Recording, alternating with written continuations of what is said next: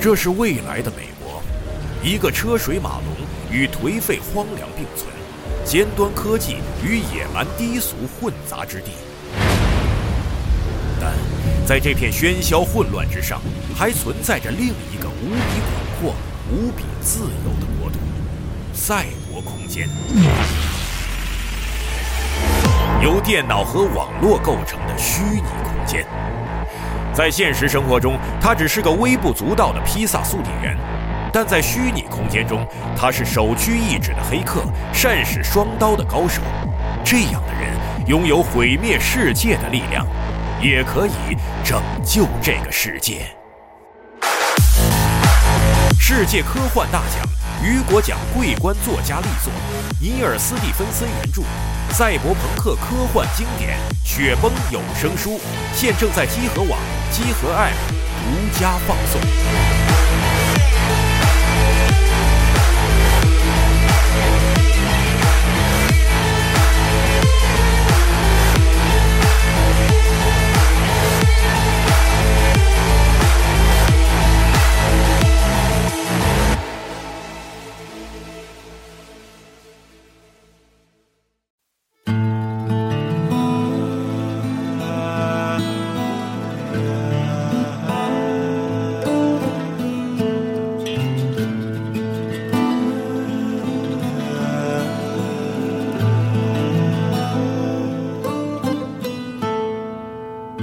Это была, когда улыбался Только мертвый Спокойствию рад А то, что случилось Пусть черные сукна покроют И пусть унесут фонари ночь.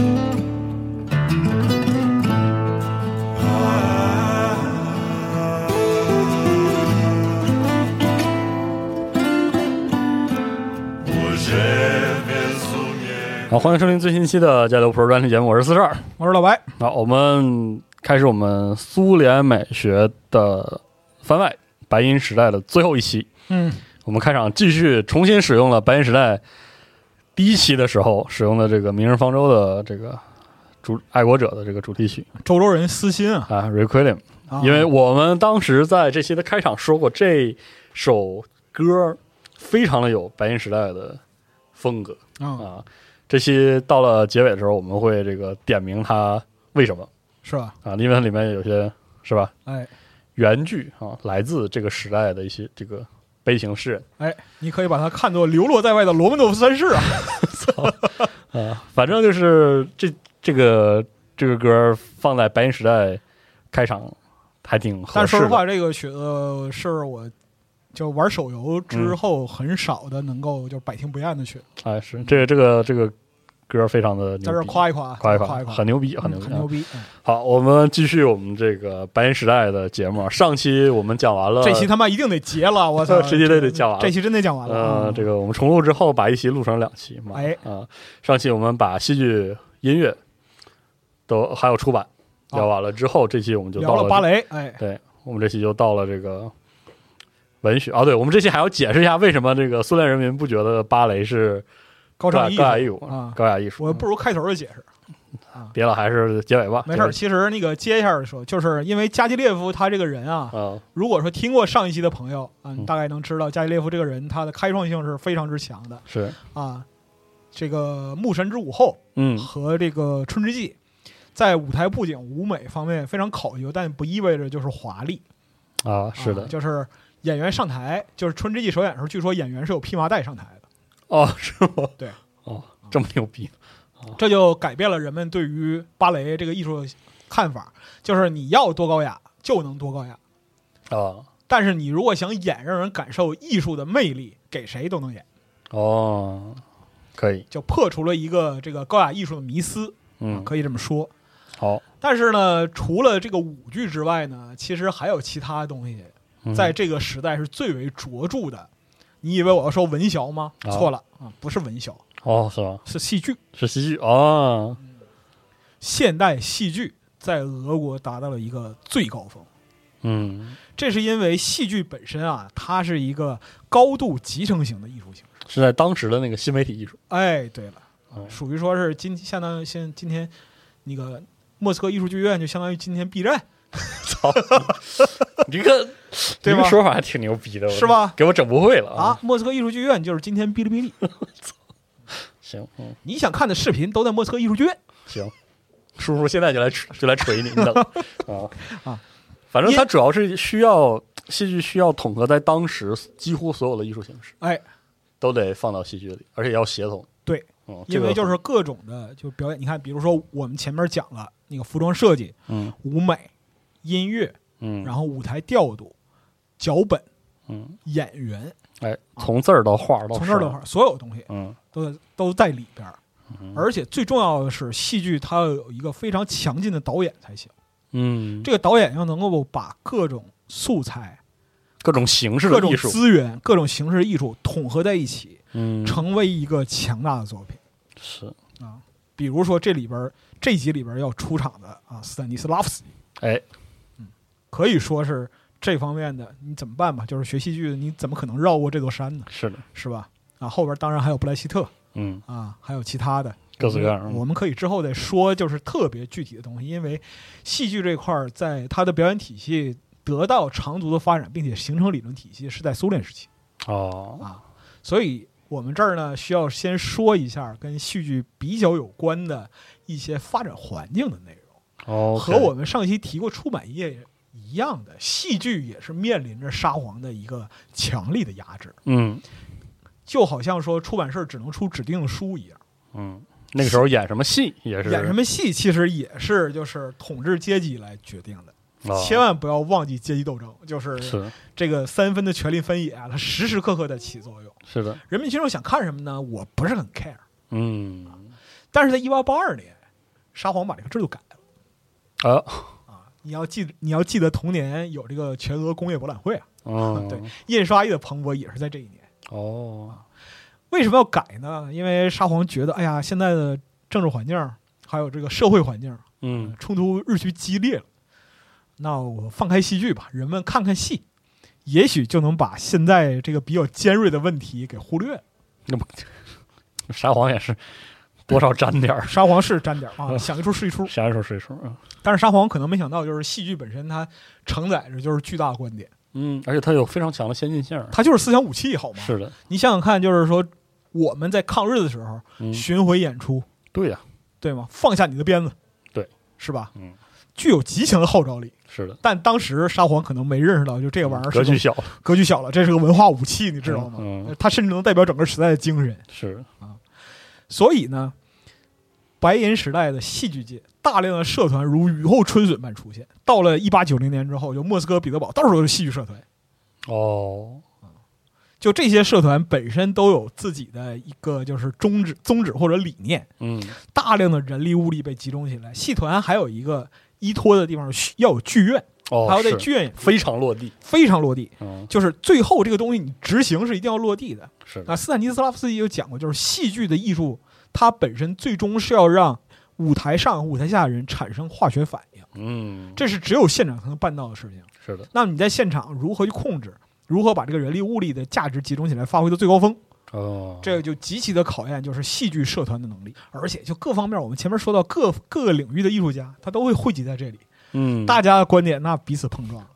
啊，几乎所有艺术形式的对立和争论都在这儿都在出现戏。剧里。就嗯你前面看到多少种主义，嗯，戏剧就有多嗯戏剧里边就有多少种主义，甚至更多。好，甚至更多，因为各个流派非常的繁荣，比如说契诃夫、嗯高尔基、现实主义戏剧、嗯，赫里伯尼科夫、马雅可夫斯基这未来派的诗人，好，未来主义戏剧啊，勃列索夫啊，梅列日科夫斯基象征主义戏剧，克鲁奇尼赫那个那个杂物姆诗句，哎，有的有是的，就是他在台上的表演，就以至于就是大家完全看不懂，最后就 完全没有人没有人看了都啊。啊嗯，大受震撼吧？大受震撼，你然说后大家都走了，就这样。对啊，鲍里斯·费奥多罗维奇·安德烈耶夫，这讲心理剧，纯心理剧，一个演员在台上独白，嗯，讲述心理活动，纯进入纯主观境界的这样一个东西好，啊。二十之八随夫自然主义戏剧，还有其他什么宗教剧什么这那的，嗯基本上就是我们在前几期谈到白银时代各个流派在戏剧里边都会有涉及哎，但另一方面，戏剧这一个领域它的斗争性非常尖锐，哦，因为思想的碰撞和汇集，就大家天天在戏台上头脑风暴嗯，啊，在研究表演体系的同时，还琢磨这社会怎么了哎，啊，设病我药。好啊，比如说，一八九四年就有这个俄罗斯戏剧协会，嗯而且这个戏剧协会经历非常传奇，嗯，它到一九一七年的时候，整个协会成员已经达到六千人。哇塞，就基本上俄国文艺界比较有名的人全在这协会里，哇塞，而且在之后苏维埃政权成立之后，嗯因为有无可撼动的斯坦尼斯拉夫斯基，在一九三二年的就是日丹诺夫主义兴起之后，嗯西俄罗斯戏剧协会是少数几个没有被取缔的协会，哎呦，牛逼嘛这，影响力一直延续到苏联中后期，哇塞，这也是戏剧在苏联占据极其重要艺术地位的原因。哦，然后，一九零五年革命，我们讲就是说这个沙皇镇压工人啊，嗯戏剧界艺术家在《言论报》发布了一份通报，叫《俄国戏剧界的贫困》。我非常的激烈，直接就怼沙皇是吧，言辞极度激烈，就是说沙皇政府你在做什么？你就是在践踏俄罗斯的文化，哎呦我去，沙皇制度就是俄罗斯文化生长的阻力。俄国戏剧业要履行的是对祖国富有的光荣而庄严的文化使命。我操，光说不行，几乎所有著名的戏剧演员、导演、艺术家、活动家联名通电，在底下签名哎呦我天，表示支持。所以说，可以啊，整个白银时代，这个戏剧界的理念是非常的尖锐的。嗯但这个尖锐呢，你回到就是如果说一致对外的话，这还好。嗯，戏剧界内卷，嗯，互相也骂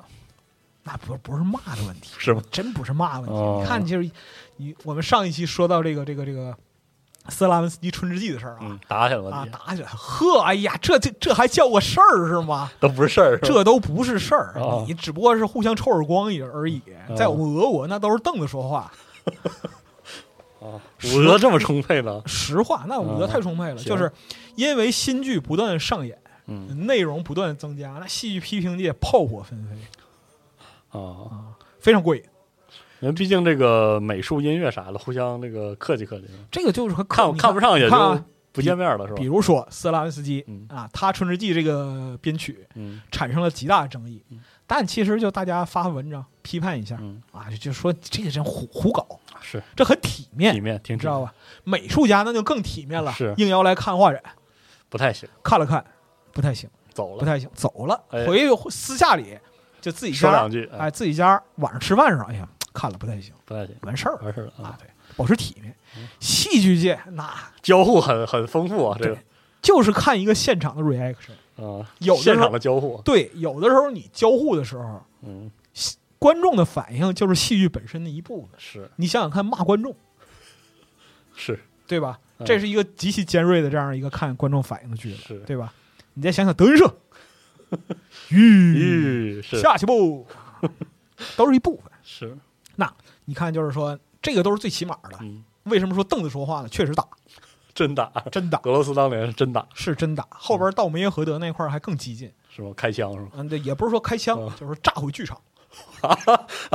这是梅耶荷德戏剧理念的一个。您还是开枪吧，对对嗯，这个我们之后到那个苏联时代，嗯可以说就是梅耶荷德的那个戏剧理念的这一块儿。哦但是你就可以看到这种观念冲突有多激烈啊，中间喝倒彩的嗯啊，人们退场的，哦在文章上各种骂的，确实门口拉横幅的嗯啊，这真都有哦，打翻儿的，然后跟那个什么那个台底下骂街了，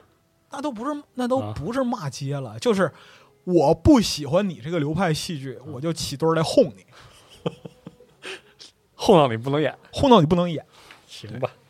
啊，就很多观点的冲突势同水火，哦所以在这里边其实没有人能独善其身的。嗯虽然大家对外的时候挺一致的，对，这先锋先锋性还是有的，但是内内在里互相打得很厉害。那非常厉害，嗯，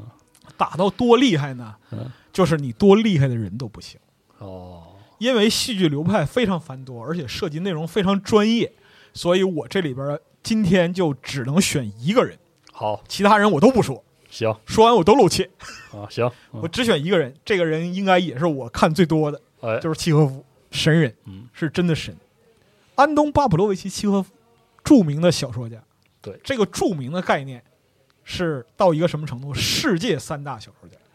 短篇短篇小小说家，哎对三大短篇小说，契诃夫、莫泊桑、欧亨利，是的，上过学的应该都学过，那肯定啊，是吧？对啊，那肯定的啊，我上学的时候学过，那是啊啊，对，考点这是嗯，变色龙、啊，对，套中人哎，啊，小公园之死，对啊，这样的文学成就之高，令人发指。 操令人发指，还行你看你这个文学程度就，不是，我就不太确实行啊是吧。对我这个文学程度，我们这节目的文学程度就我们这个节目的文学程度罄竹难书，可以行吧？啊是吧？咱少咱这水平少用四字成语了，好不好？行行行，啊啊行，但是就是确实嗯在之后一百年一点都不夸张，是的，影响世界文坛。对，嗯因为有一句话嘛，就是在契诃夫之后，所有的短篇小说家都叫契诃夫。对啊，比如说加拿大拿过诺贝尔文学奖的有一位女作家、嗯爱丽丝·门罗，嗯，就年轻的时候啊，想写长篇，哎啊，可能是受了中了普鲁斯特的毒啊，行吧？ 嗯对吧？想写个长篇啊，长篇才是人生的成就。是，看到了契诃夫的短篇，看完之后放弃了，嗯，短篇才是人类的精华。三十年专攻短篇，拿了诺贝尔文学奖。好，雷蒙德·卡福嗯，这样的人，嗯，美国的契诃夫，刚才我们说爱的丽丝是·门罗那是加加拿拿大的契契诃诃夫夫嗯，对。另外，美美国还有哪位是叫美国郊外契诃夫？这个这个这个这个稍微嗯行低了一点儿嗯，但也是契诃夫。对，然后还有其他的，比如说有一位印度裔的文学家，嗯他是英国人，嗯叫威迪亚德·哈尔纳保尔，嗯，啊他被称为不列颠的契诃夫，行，就就这么是啊牛逼，就是这么牛逼。嗯，契诃夫就是牛逼，契诃夫的短篇小说，他上到这样一个成就，我就说令人发指，一点都不过分。因为马雅可夫斯基说过比我还发指的话。啊，好，马雅可夫斯基评价说，别的作家需要用自杀去解释的东西，契诃夫一句话就能把它表现出来。说的太对了，不是，你要提，你要了解马雅可夫斯基这个人是什么人，嗯，未来派诗人，眼高过顶。是，你看啊，我们讲说竹林七贤嗯有这个白眼青眼之分啊，是青眼以待，白眼相加。马可夫斯基这个人生下来可能就没带 青眼，下生就没有，嗯又狂傲又偏激又好斗嗯，看不起任何人，又呃极端，嗯就是你别说他看不起别的派别了，他自己派别里边人他都看不起。是，未来派，你们他妈懂什么未来？行，嗯，这样一个性格的人，嗯能说出对契诃夫这么高的一个评价，嗯，都服，这个影响力可见一斑。是，对，就是他能做到别人做不到的东西。是的，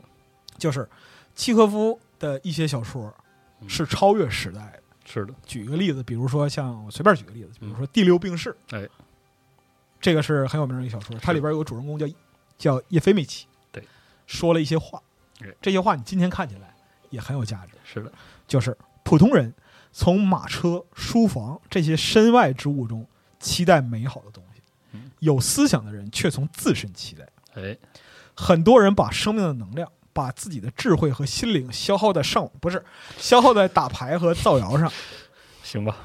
而不愿意在有意义的交谈和阅读上花点时间，不愿意享受智慧带来的快乐。这多么遗憾，都这多么可惜哎，啊！朋友要珍惜生活。是的，说的真好，嗯，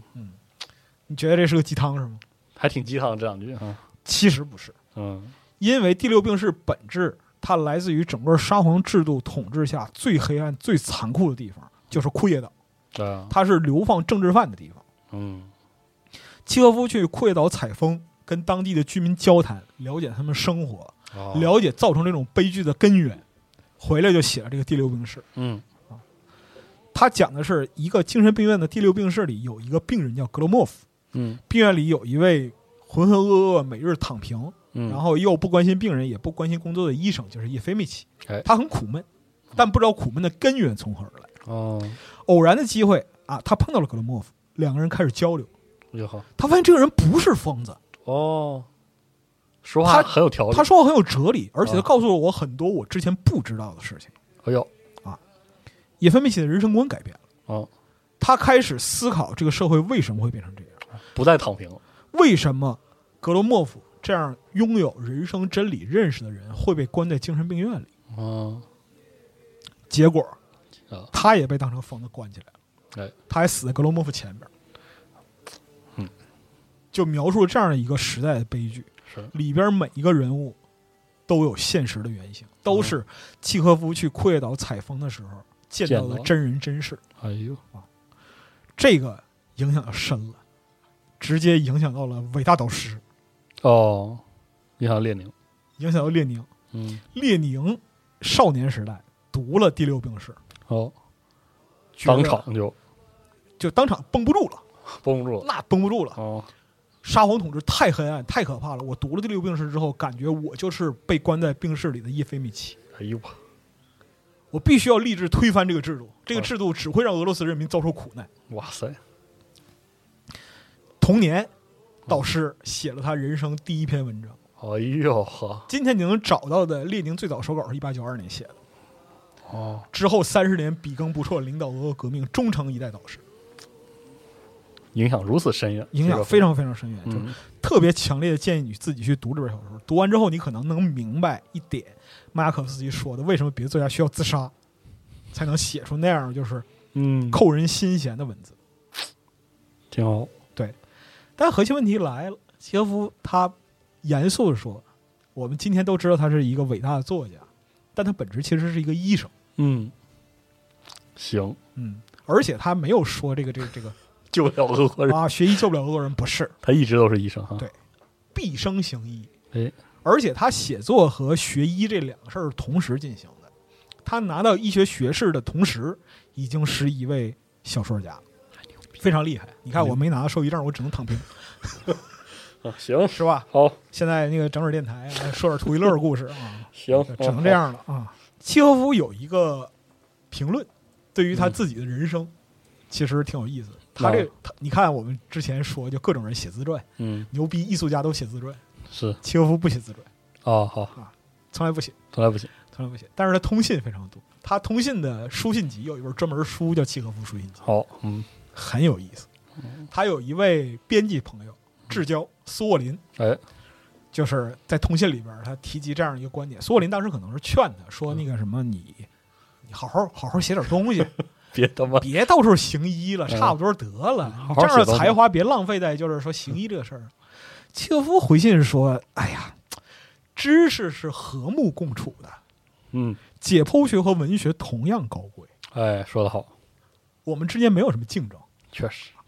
医学是我的发妻，啊文学就是我的情妇。突然就整一句这，你看这个思想活跃嘛？是浪催了，就嗯啊开始，是是是是是。”嗯，说一个使我厌烦的时候，我就在另一个那边宿 营。换换口味嘛，朋友，换换口味。一个菜吃多了腻呗。瞅你这这嘴脸这是他写这信的时候，他也中年人了，你想想，啊他他后边还加以评论啊，说，这虽然是不正派他还知道 呢，啊，对啊，但是不那么枯燥。好，再说了，他俩也不会因为我背信弃义而丧失什么，对吧？啊，同样高贵嘛。 很好，我我觉得写小说人啊，这是一个中年人的豁达的表你现，看看你们这个德行喜欢啊啊，，但确实如此。确实如此，确实啊，确实啊，因为他就是始终在行医，所以他其实没有缺少有关生活的养分。确实啊，这这是真的，而且医生他这个职业的特殊一点在于，他见惯生离死别，是的，嗯，他看过很多人世间的喜怒哀乐。对，他它要是人生的无常他和要戏给剧性啊，对，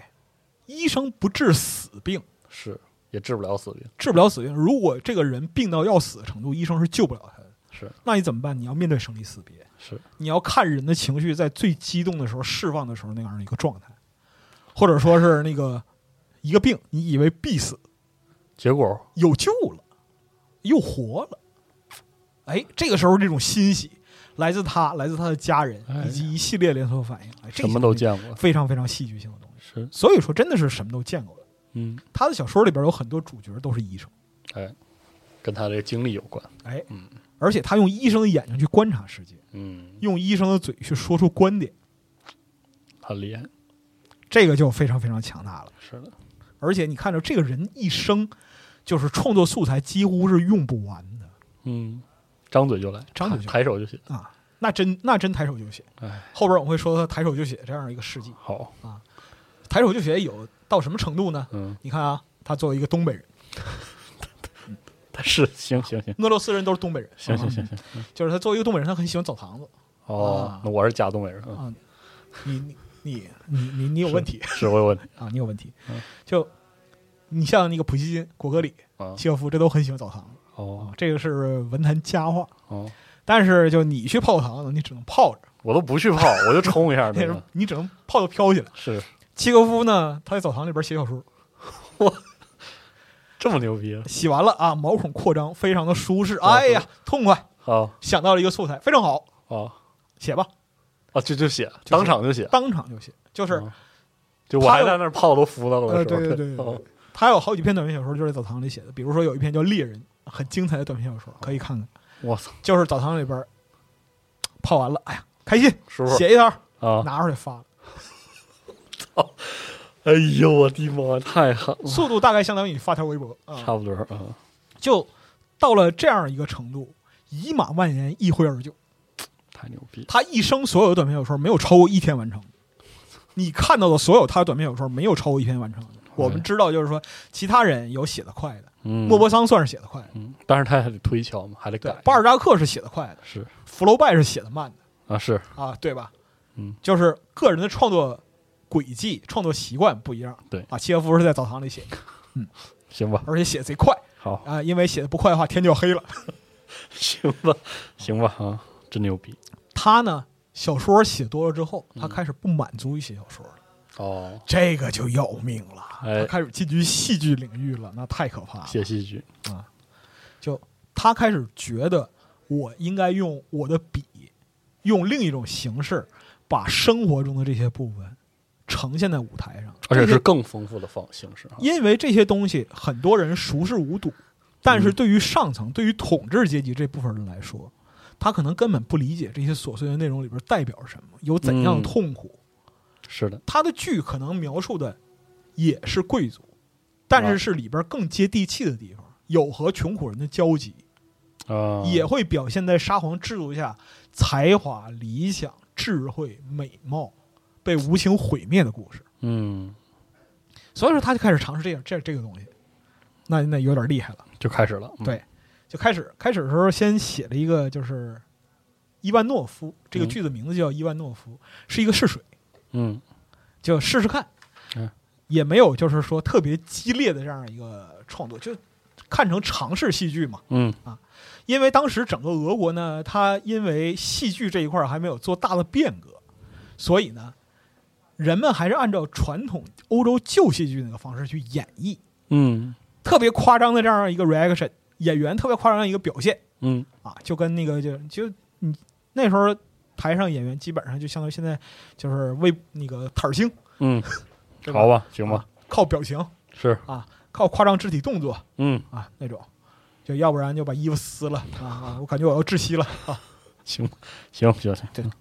就这样一个情况。嗯，所以说，契诃夫写到第二部剧的时候，发现瓶颈了，哦，演员根本不理解他想表达什么，哎呦，太超前了，过于超前。太厉害了，而且契诃夫在这个创作的时候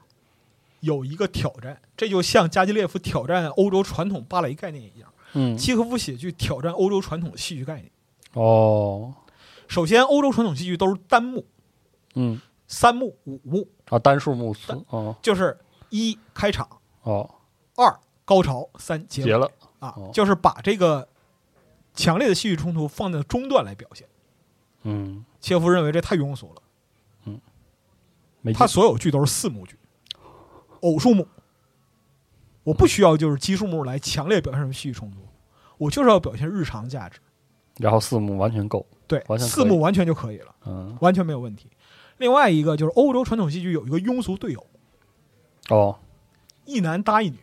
哦哦，结尾必须是一个大团圆，表示是大家都有归宿，很开心。行，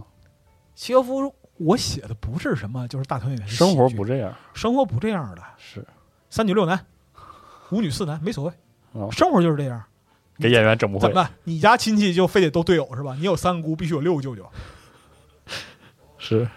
演员一看这班怎么搭呀？没没没拍过这剧，没排过。嗯还有一点是什么呢？戏剧导演也不理解，是，因为契诃夫的文学造诣很高，你要读出他文就是字里行间所蕴藏的这样一个意味，看起来好像是平平无奇的日常描述。一棵是枣树，另一棵也是枣树又来了啊，！又来了。嗯你来了但是呢，就是这个东西，你让人去抓住里面的情感酝酿，然后把它排出来，把它排出来是嗯非常难的。演员也不理解，嗯导演也不理解，一言以蔽之没文 化，这个事儿就变得非常麻烦。嗯尴尬了对，尴尬了。契诃夫第二幕剧《海鸥》啊交给这个旧亚历山大剧院的，就是演员团体去演。契诃夫还特别嘱咐嗯跟那演员去交流，说这个剧啊， 看着好像很简单啊，嗯其实很有层次，其实啊，就是你想表达的是一种在庸常之中呈现的尖锐心理冲突。演员哦，哦，完全没 听懂，是啊就成搬到台上的还是非常夸张的模式化的这样一个演出，嗯然后戏剧导演的戏剧调度、场景的安排嗯这些东西，还是按照就是传统戏剧那一套来的，尽量表现，让台底下观众看什么玩意儿，没整明白，契诃夫自己都看不明白，嗯绝望了。行，这他妈的，哎呀，是不是这个时代没有人能演出就是我想要的那种戏剧了？嗯陷入了这样的苦闷之中。好但是海鸥在亚历山大剧院首演哦，契诃夫的名气还是吸引了一些人的，哦，有人来看了，有人来看了。台底下有两个人，嗯一个叫斯坦尼斯拉夫斯基，嗯好，另外一个人叫涅米洛维奇丹钦科。哎这两个名字是戏剧专业的朋友啊，就应该把作证了听了。哎都听不是了戏剧专业的朋友，你要记住，这两个人决定了之后的苏联戏剧乃至其他的表演行业的一切。哎就是斯坦尼斯拉夫斯基的名言：“导演要死在演员身上。”涅米罗维奇·丹青科嗯在斯坦尼斯拉夫斯基去世之后接过他的衣钵，就嗯啊他们俩是常年合作的朋友、搭档。然后有人问说：“斯坦尼不在了，我们应该怎么办嗯？”然后丹青科说：“你把斯坦尼放在心里，嗯，对，但你在台上表演的时候，永远不要忘记他哎呦我天，就行了。”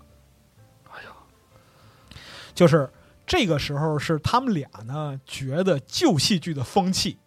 必须要得以革除，哦没法表达，哎一言以蔽之，台上人没文化，理解不了。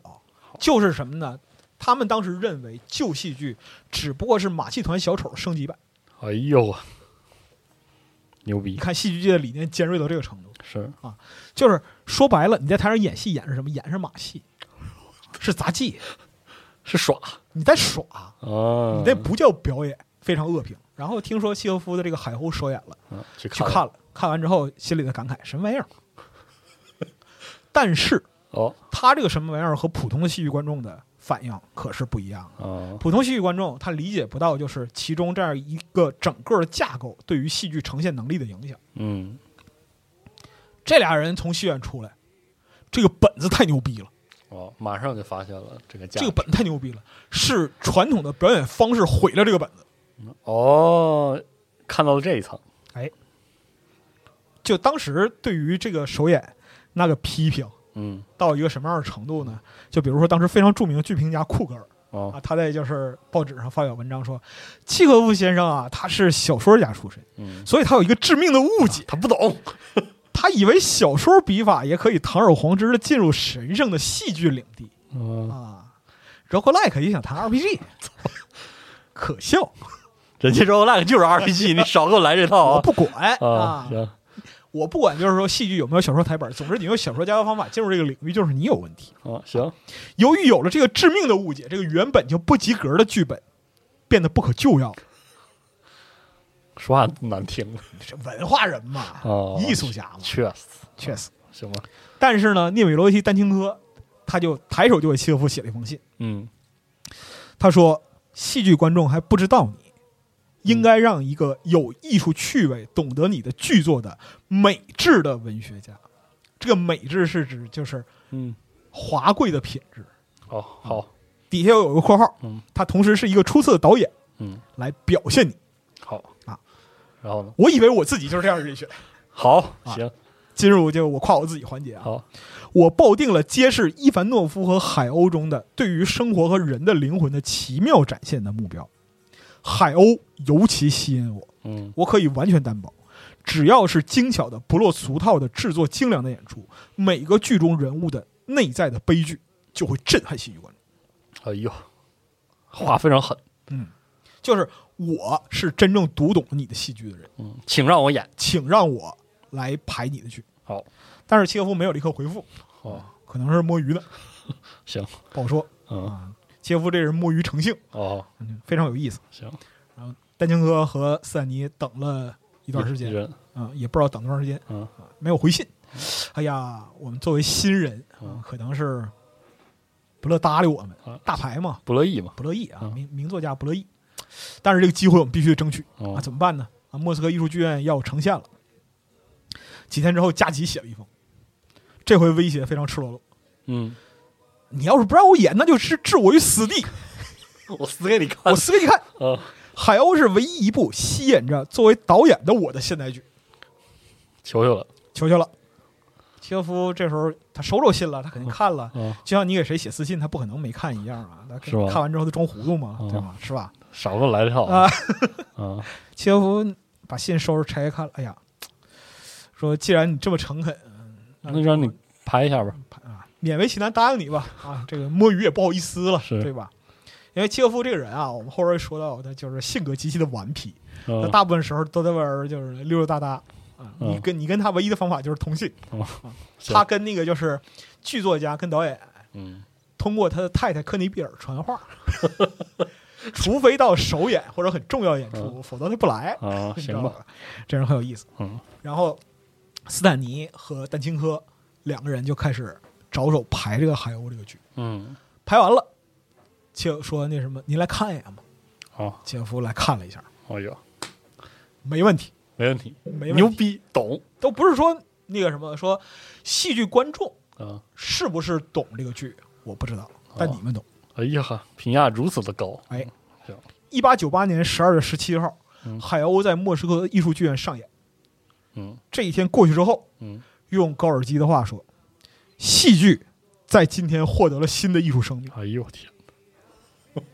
这样一个级别的评价。太牛逼了啊，太牛逼了，高尔基这个人很有意思，啊，高尔基凡是给予溢美之词的嗯，艺术家，嗯确实都牛逼。哦， 是这个人就比较宽厚，嗯他看不上他一般不评，你知道吗？哦，他张嘴了，肯定牛逼，他张嘴了肯定牛哦逼。比如说我们之前谈到出版那个就是随清，嗯，他就是说是他是俄国现代知识体系的奠基石，哦，可以，评价非常高。牛逼，十二月十七号这一天就是莫斯科艺术剧院的生日，哦海鸥就是他的院徽。哇塞，每个过斯坦尼表演体系的人都应该知道这个海鸥。哇，对。最后就是在那个斯坦尼拉夫斯基，他有一本自传叫《我的艺术人生嗯》，啊，他在里边说，总要企图去表演或者表现契诃夫的剧本的人是错误的，哦，必须存在，哦生活于他的剧本里。我操，你得在这个级别上去理解。我操，但是就是要让戏剧观众理解契诃夫，其实是挺难的，挺难的也需要去教育他们。人们会知道这个东西很牛逼，但是很难说清楚哪但牛逼，是你要把就是所有戏剧观众提高到他的审美意识很高的那一点，是非常困难的。嗯因为契诃夫在反戏剧这方面，就反传统戏剧这方面，其实做的非常非常的极致。嗯比如说他的剧里边，所有的要素都不是多余的，嗯，你看到的任何一个东西都不是多余的，嗯这是因为解剖学。哦，就是他把发妻那儿学来的东西用在情妇这里。啊，这个人你怎么啊这么是喜欢这个？哎，确实，行吧，啊啊，就是在解剖学上来讲，人的器官是有功能的，对，没有功能的东西会在进化过程中被淘汰。嗯那么你如果说一个戏剧是把生活中的图景剖开给人看，人们看到的东西应嗯该是有功能的，这就是契诃夫的枪。哦，契诃夫的名言：如果你第一幕在台上挂了一把枪，那最后一幕你要开枪。是否则的话就不要把它挂在那儿。对呀，啊，另一方面，演员进入戏剧，就像斯坦尼说的，你要生活在里面，因为它展现的就是细碎庸常的生活。是，所有的东西在生活之中都有铺垫，就好比说是今天我们看到一个人嗯啊，这个人是生下来就是这样吗？不是的，前前后后都有事，他是经历过他的生活，嗯铺垫了很多东西。那比如我们今天老说是原生家庭嗯啊什么的，你的家庭成长啊，决定你家庭生活，嗯决定你的成长，决定你现在是个啥人，肯定是这样一个情况。所以他去铺陈日常生活中大量的内容，嗯但实际上起到的是用我们今天话讲叫草蛇灰线。嗯所有东西，你从第一幕看到第四幕，你会感到惊讶，你会感到大受震撼，但你嗯不会觉得它意外，因为它是在一个生活逻辑里边儿，而且就是这个生活逻辑很容易让你带入其中，你知道这是真正的生活，嗯，这是真正的人能够体验到的东西。是但是呢，并不是所有人都能理解的。他第三幕剧这个万尼亚舅舅啊，上演的时候啊，底下基本上就跟《春之祭》差不多， 骂起来了又那都不是骂起来了，现场的就是名流。啊因为他在文学界成就很高，啊，名流都来看名流都来看了。啊这名流带头开炮是谁？啊，老列夫·托尔斯泰，哎不乐意了是吧？看不乐意老了头不乐意了。老头说：“哎呀，这个戏剧这个玩意儿啊，你是我我不敢说懂啊，啊我就一说图一乐儿。啊，但是你这个玩意儿也太平淡了，怎么这样、啊这也能上？台演是吧？这也演呐？然嗯，后一帮人随声附和啊，老先生说的是。说的是啊，然后契诃夫很伤心，因为他与托尔斯泰之间的交流是非常密切的，他把托尔斯泰视作自己的恩师嗯，啊，你就是我亲生老父亲。是文学上，啊，好，对吧？就是说我这个和我小时候表现的是一样的呀。对啊，您怎么能不懂呢？他他讲的是一个智慧与才华遭受摧残、美被无辜毁灭的故事啊。嗯，别人不理解我可以，您怎么能不理解我呢？哎，怎么读文学就能读下去，看戏剧就看不下去呢？哎呦，戏剧它也没有一定之规啊，它也是人演出来的是。我想要的是这样一个东西。哎，这样是托尔斯泰很不高兴，然后契诃夫还得解释啊，哄老头儿。但他其实是很爱老头儿的，是就他呃，老头儿去世的时候，就啊他讲说，如果托尔斯泰还活在这个世界上，我就觉得有依靠。哎我拿起笔，即使自己写不出什么，也会让我感到安稳哎。就这么深厚情感。嗯然后后来有人请他对托尔斯泰的那个就是文学成就嗯啊发表评论。我们上一也讲了托尔斯泰那那那在当时的俄国文坛是一个什么样的水 平。是契诃夫说：“你问我是吗？你是问我吗？我告诉你，啊，和他的毕生成就比起来嗯，我只配亲吻他棺木旁的尘土，哎呦我天，到这个水平。哎嗯，牛逼，但你想想看，这么多年交流的恩师都不理解他在戏剧方面成就嗯，啊！你想想看，就是说别人去理解他就更难了，是，哎啊，，真难的度太高了。是，所以说，他的在戏剧方面的这样一个伟业是在他身后嗯，才出现的，他毕生只留下五部多幕剧。”哎，但是每一部在今天都是经典，而且就是它本身戏剧在整个戏剧界是一个台阶儿，或者说是一个试金石。嗯，哪位导演能排契诃夫的戏剧了？说明他你上凳吃了，啊，就是上你上凳凳吃，吃了。比如说像嗯嗯像林兆华导演排《樱桃园》，哦，你随便找一个戏剧导演试试，你敢吗？嗯，真不敢。《樱桃园》我看过一两次，哦，确实大受震撼。哇塞，就是我从看过戏剧、看过话剧的现场演出之后，嗯我能明白一件事儿，就是我这个人啊，啊，本身作为就就是现在这样一个德行啊啊，就我的聪明才智嗯是不可能去做这样的事儿哎呦我天，啊，我只能在电台里图一乐，俺也一样啊，俺也一样，俺也一样啊，对啊，到这样一个程度，好，他的成就就是这么之高。你看他像托尔斯泰嗯，就他们之间师徒关系嗯是，这样的，因为契诃夫是一个情感非常细腻，然后又对人温和，非常儒雅随和，字面上是儒雅随和的人。好，就是你像丹青科以为就是说我们年轻人他不爱理我嗯，高尔基当初给他写信的时候，他也是年轻人。嗯高尔基是被契诃夫一手提携上来的，嗯从这个就是出色文学开始，到进入戏剧领，嗯都是充满着对高尔基的爱护和教导。嗯，最开始的时候，他呢发表了文章，然后短篇小说流芳百世的这样一个成就，嗯，年轻的高尔基看了，哎呀，真好，真好，太了不起了。但是呢，就是有才华人是这样的，他不认为说我看看就完了啊、嗯，他觉得就是我经过努力，我也想成为，我的文学成就也能嗯，提上来。他给契诃夫写信，非常冒昧、那啊，说那个什么，这是我的作品，想请您评点一番。”契诃夫没有架子，啊很快给他写了回信，言辞基本上是鼓励嗯啊，夹杂以尖锐的批评。哦， 好，这个批评也是挺猛的嗯，就他跟高尔基关系很好，嗯就是文学上当后当纯粹的后辈来爱护，但是对于技术专业上的批评，嗯，是不留情面的。哎啊，你写一个没有文化的农夫，嗯，一个骂人字儿都看不见，怎么回事？怎么回事？怎么会没有脏话呢？学学骂去，啊！高尔基哦，知道了、啊。好然后高尔基写了很华丽的描述，嗯回信寥寥几笔，少用形 容词，嗯少就是多，好，简洁一点。啊高尔基好，好，好，学习了。学习了，学习了。然后之后就是，因为契诃夫这个人乐善好施，嗯哦他一生行医啊，就跑来跑去，到处跑来跑去。为什么他书信多呢？嗯因为他就没有一个固定的地方。啊哦，四处写信，他一生写了四千多封信，哦，排前三的太太科尼比尔，好，然后斯坦尼斯拉夫斯基哎、高尔基。好，他写信这个也非常有趣，他四十一岁才结婚。哦，非常爱他太太，你想，你都结婚了 你怎么吧是是是是，啊，你已经成功了，对吧？行行行，是行行，但是这个人呢，你看，因为他是中年结婚啊，嗯然后他同时又有一个发妻，又有一个情妇，啊，然后他又结婚了。嗯啊，这样呢，这个这个这个男人他其实心很花的，你知道吧？到处乱跑，就不乐跟家待着嗯啊。嘴上说很喜，他确实很爱他太太嗯啊，但是他逃避家庭生活，啊，跑远远的。嗯到了一个地方，比如说到 诺夫哥罗德去嗯，啊，行医待几个月，给太太写信啊，我要到哪儿哪儿哪儿，挺好玩的，哎这么欠呢，怎么啊，很开心。啊？但他太太其实也理解他，就是他需要生活嘛嗯。他在莫斯科、在彼得堡的演出，基本是他太太跟那个剧作家去对接、去协去调打理、去协调哎这呀，样的。然后伟，大女人，然后觉得这个剧拍差不多了，给他写封信：“你他妈回来吧，看一看，别浪了，回来吧，啊看一眼啊。”这样的。行，然后他在外边又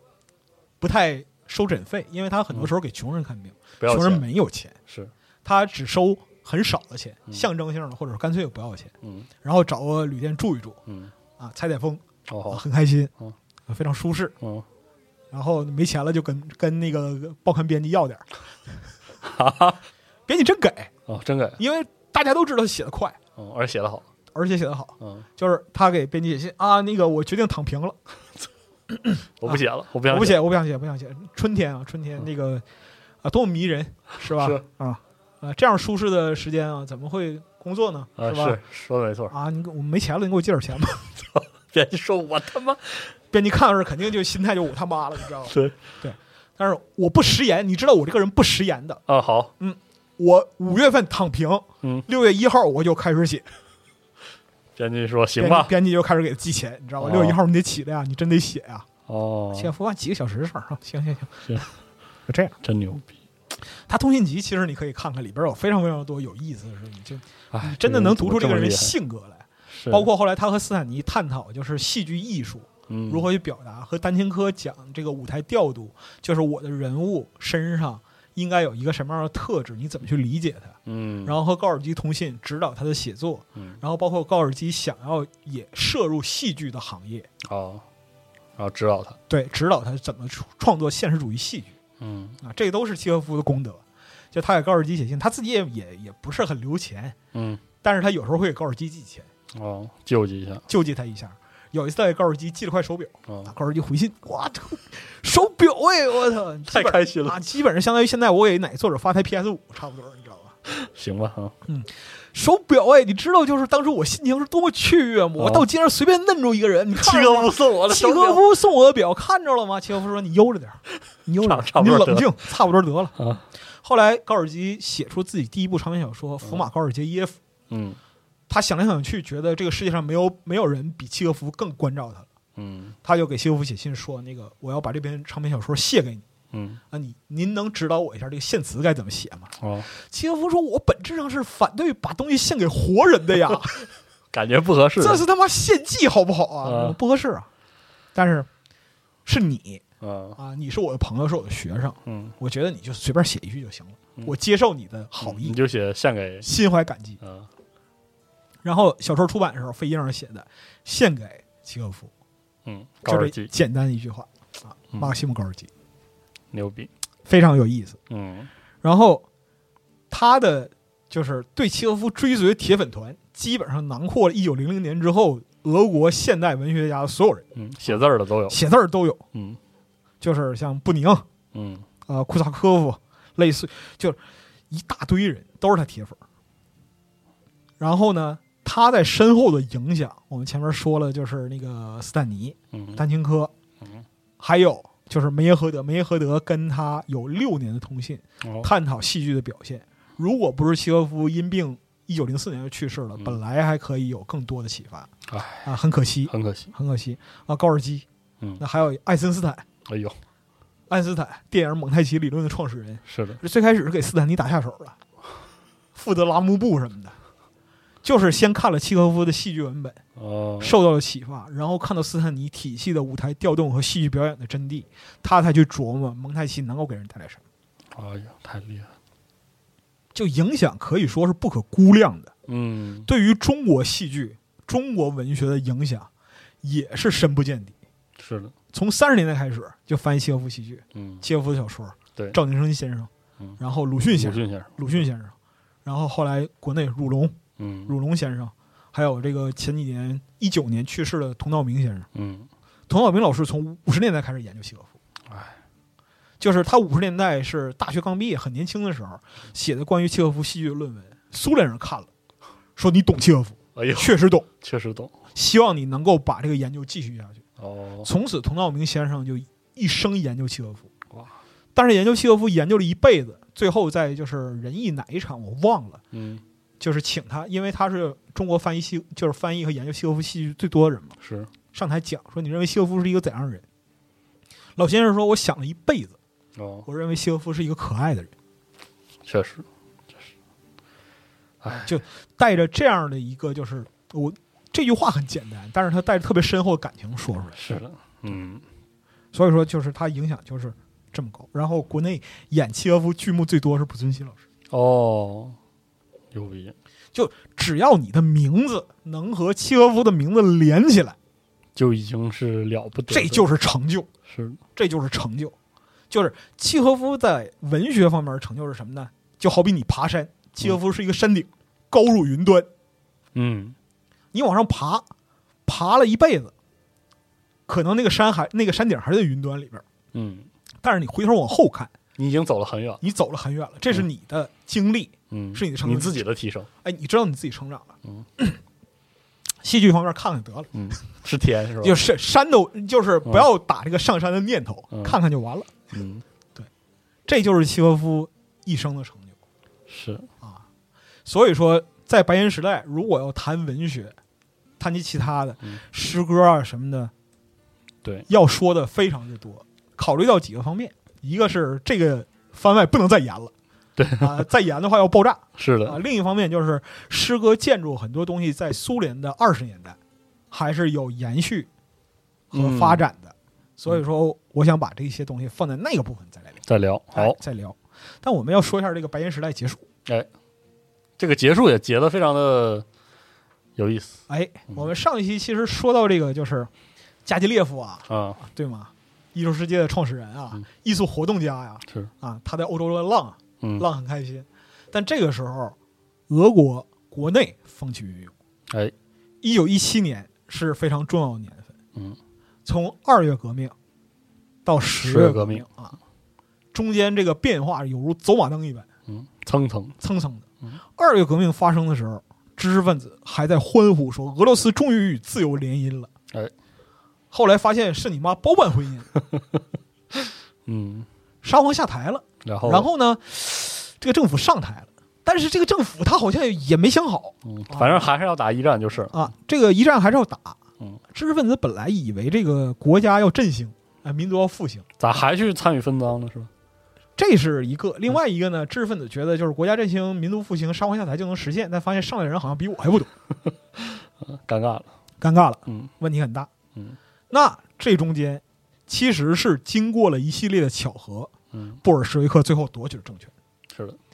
给资产阶级机会了，奈何你不中用啊！啊，是，嗯，啊，是是是，而且肯定是在十月之前，所有人都不会想到世界上第二个无产阶级政权，第一个无产阶级国家嗯，是在丢人资本主义啊嗯短板帝国主义的俄罗斯建立，是，太难了确实，啊！但是列宁没有放弃这个历史机会啊！嗯，一个人的命运啊，要靠自我奋斗，对，也要考虑到历史的形成，是，嗯，嗯，对吧？确实，这个时候我们需要翻翻老书，哎，就是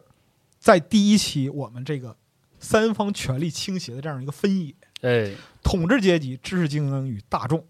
嗯，这个时候你会发现，它的权力侧倾斜发生了特别急剧的变化。如果知识分子原本还是依靠着统治阶级那一侧的话，嗯，那你会看到统治阶级在急剧的崩解，对，知识分子失去了支点，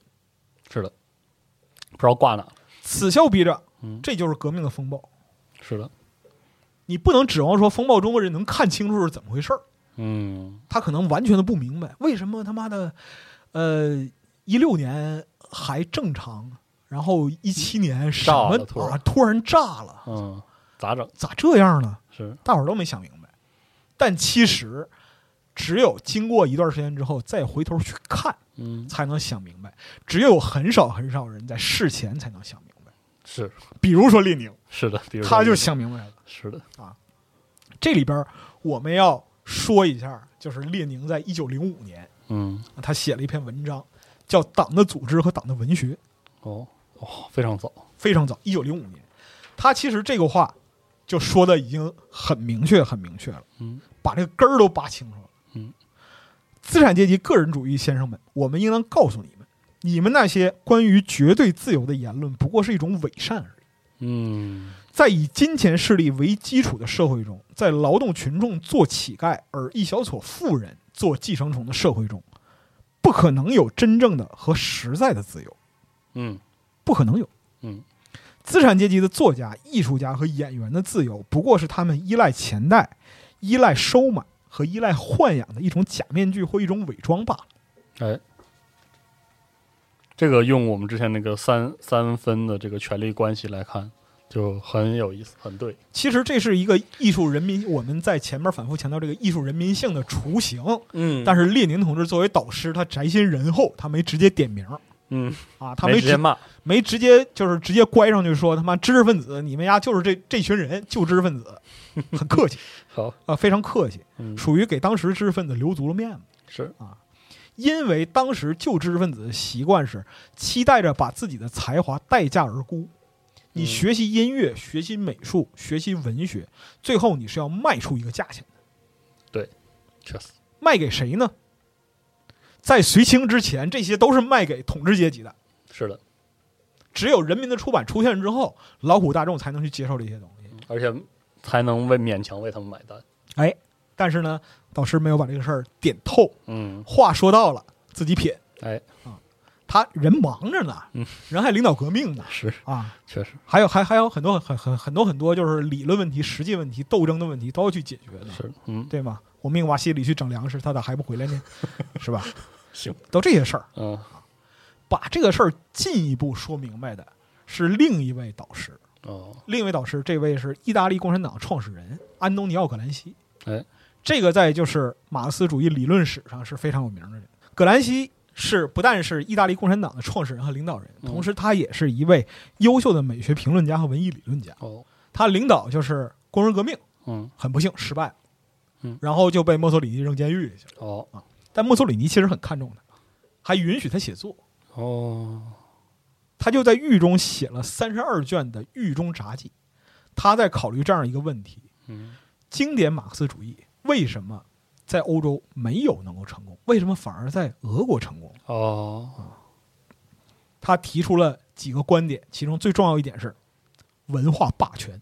哦，哦，是他提出的，文化霸权这个主张是他最先提出来的。嗯，他认为文艺作为观念形态是属于历史的范畴。我们前面也说了，美学就是意识形态嗯，的一部分，或者说代表意识形态本身。是的，在阶级社会之中，文化艺术始终同社会的分工和阶级关系联系在一起，并且对他们做出自觉或者不自觉的反应。确实，你进行一个文化研究或者进行一个美学研究，你不能只从这块切入啊！我只看康定斯基的画，嗯，看了看，哎呀，看不懂，大受震撼，大受震撼。完事儿了，康定斯基太牛逼了嗯，啊！然后你去看列宾的啊画，伏尔加河、纤夫，哎呀，牛逼这个我不用解释，一看就大受震撼是啊！对，但这是很片面的。是的，对，你要联系历史环境以及整个的文化史去看，嗯这是他对于文化的观点。那么他参考了列宁理论中的霸权思想，对其进行补充和扩展。他强调文化霸权起到的作用是什么呢？通过大众的同意进行统治。哦不是单纯的控制，因为传统的马克思主义认为，嗯，资本、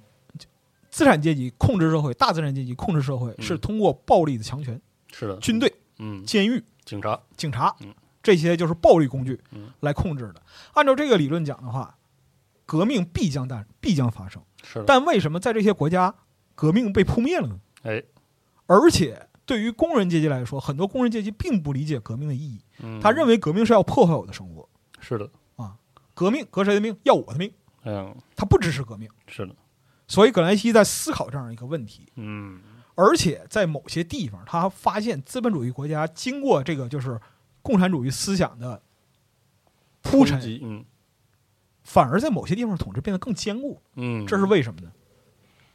他强调了文化霸权的概念，嗯就是资本主义不仅依靠暴力或者政治和经济来强制统治，也依赖意识形态取得人民的积极同意，使用人们主观意愿上形成的客观顺从。嗯，我听你的话，我说你是对的，我就顺从你。这其实是宗教教义的式的另一种发展，嗯，而不是说人民自己生发的意愿。确实，给你灌输一个观点，你以为这就是你的观点，不是的。嗯广告看多了，哈确实，你觉得什么他好我也好是吧？嗯你就是不行行行行，啊，意思在这儿。嗯而且就是说，西方的资本主义社会通过在道德和精神方面的领导地位，让广大人民接受它的法律制度以及世界统治秩序，嗯，这是文化霸权的终极目的。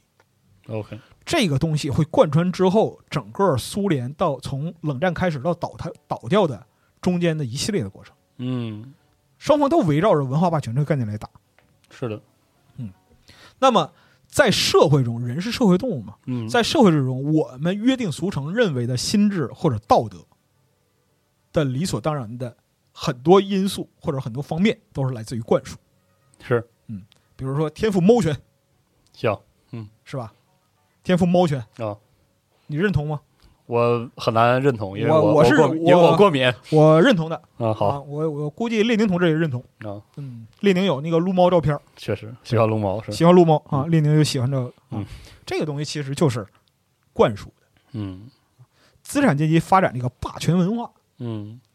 通过舆论媒介来传播价值观，使之成为常识。嗯那么这个时候，如果工人阶级丧失了辨别是非的能力，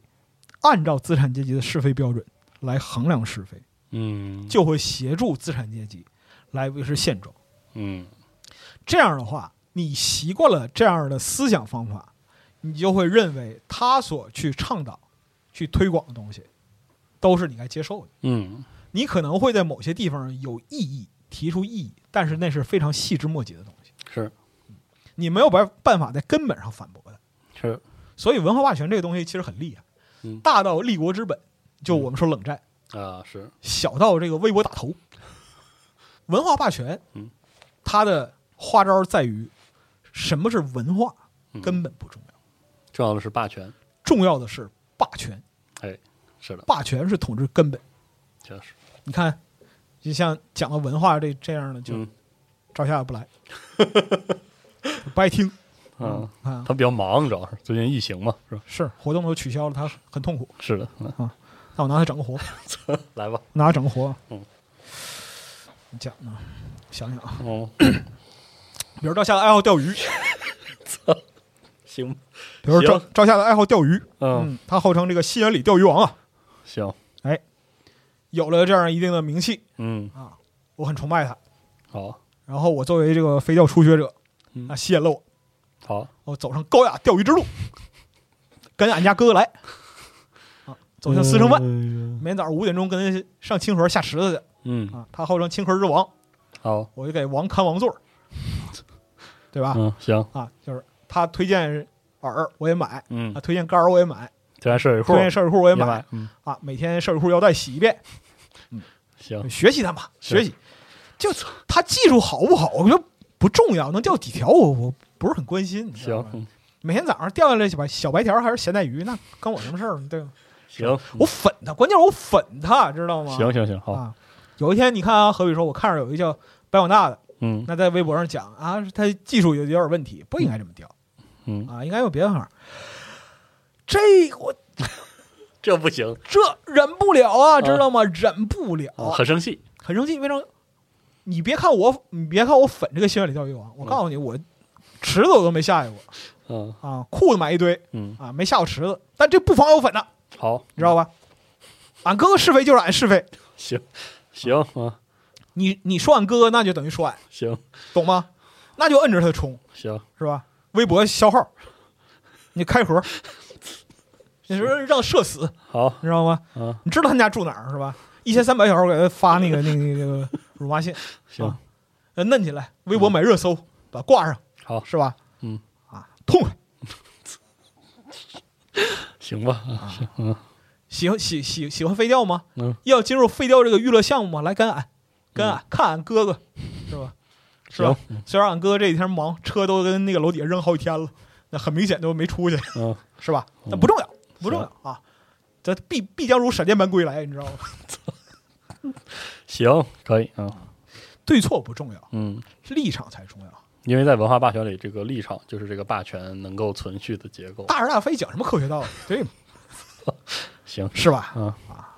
意思就是这意思。好活儿啊，重要的是如何形成霸权。嗯，只有形成单向霸权，才能让被统治、被压制的阶级失声。嗯，这是完全把意见不同的另一方当成斗争的敌人来对待。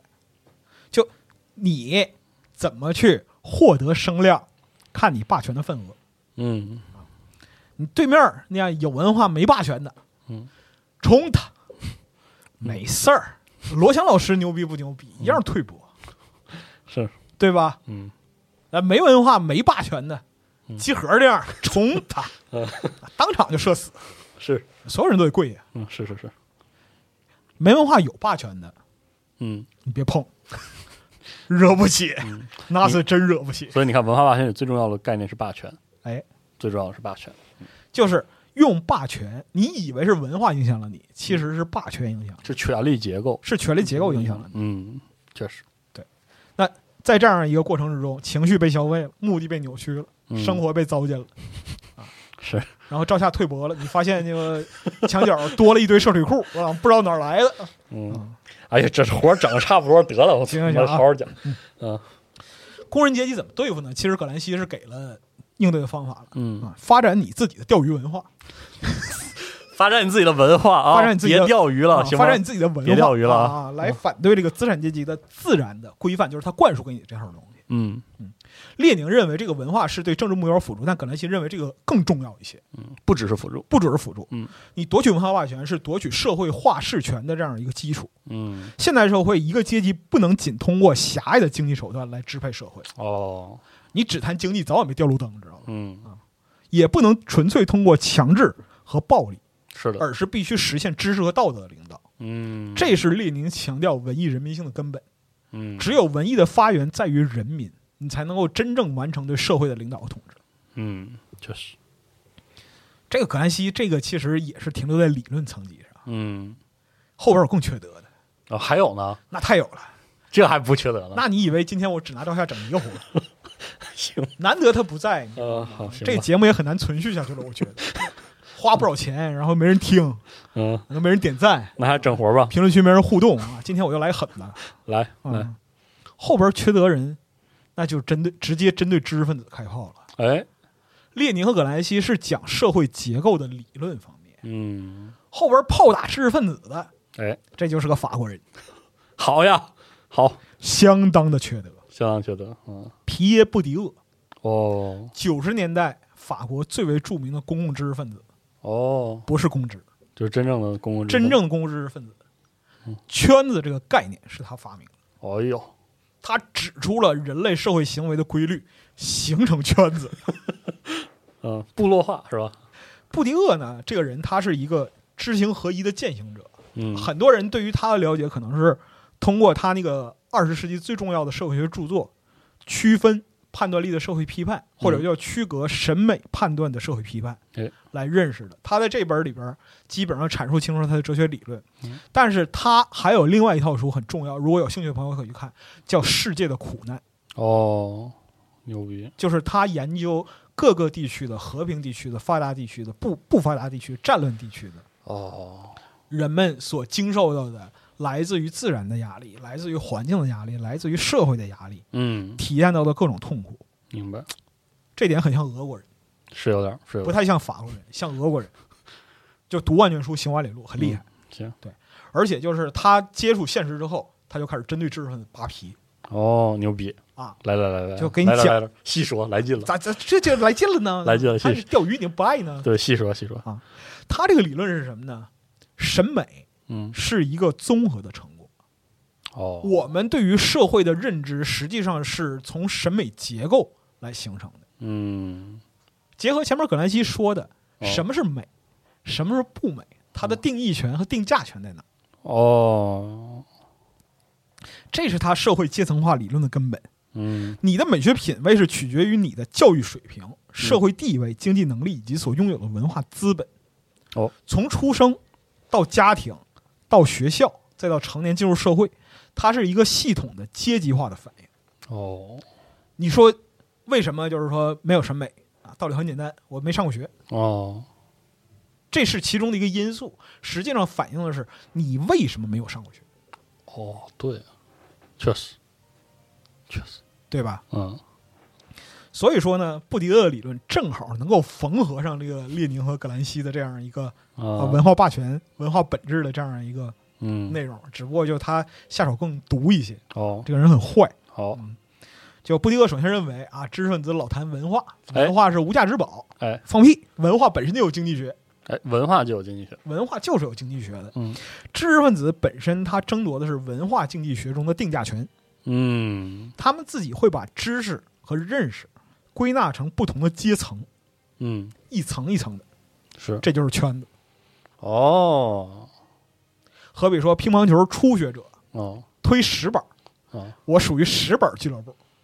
有正是病吧？正手一百板，这属于一百板俱乐部啊。举个例子，啊，就是一说， 行啊，圈子和圈子之间有高下尊卑之分，因为它就是基于定价的，对，哦，它天然就是天然就就是谁比谁贵，谁比谁贱，对，嗯，大家都不说，但是就是这样但大家心知肚明， ，OK，这个位置是由话语权或者资本的权利来决定。嗯那不同位置上，行为者互相争夺资源，获取、垄断和积累知识，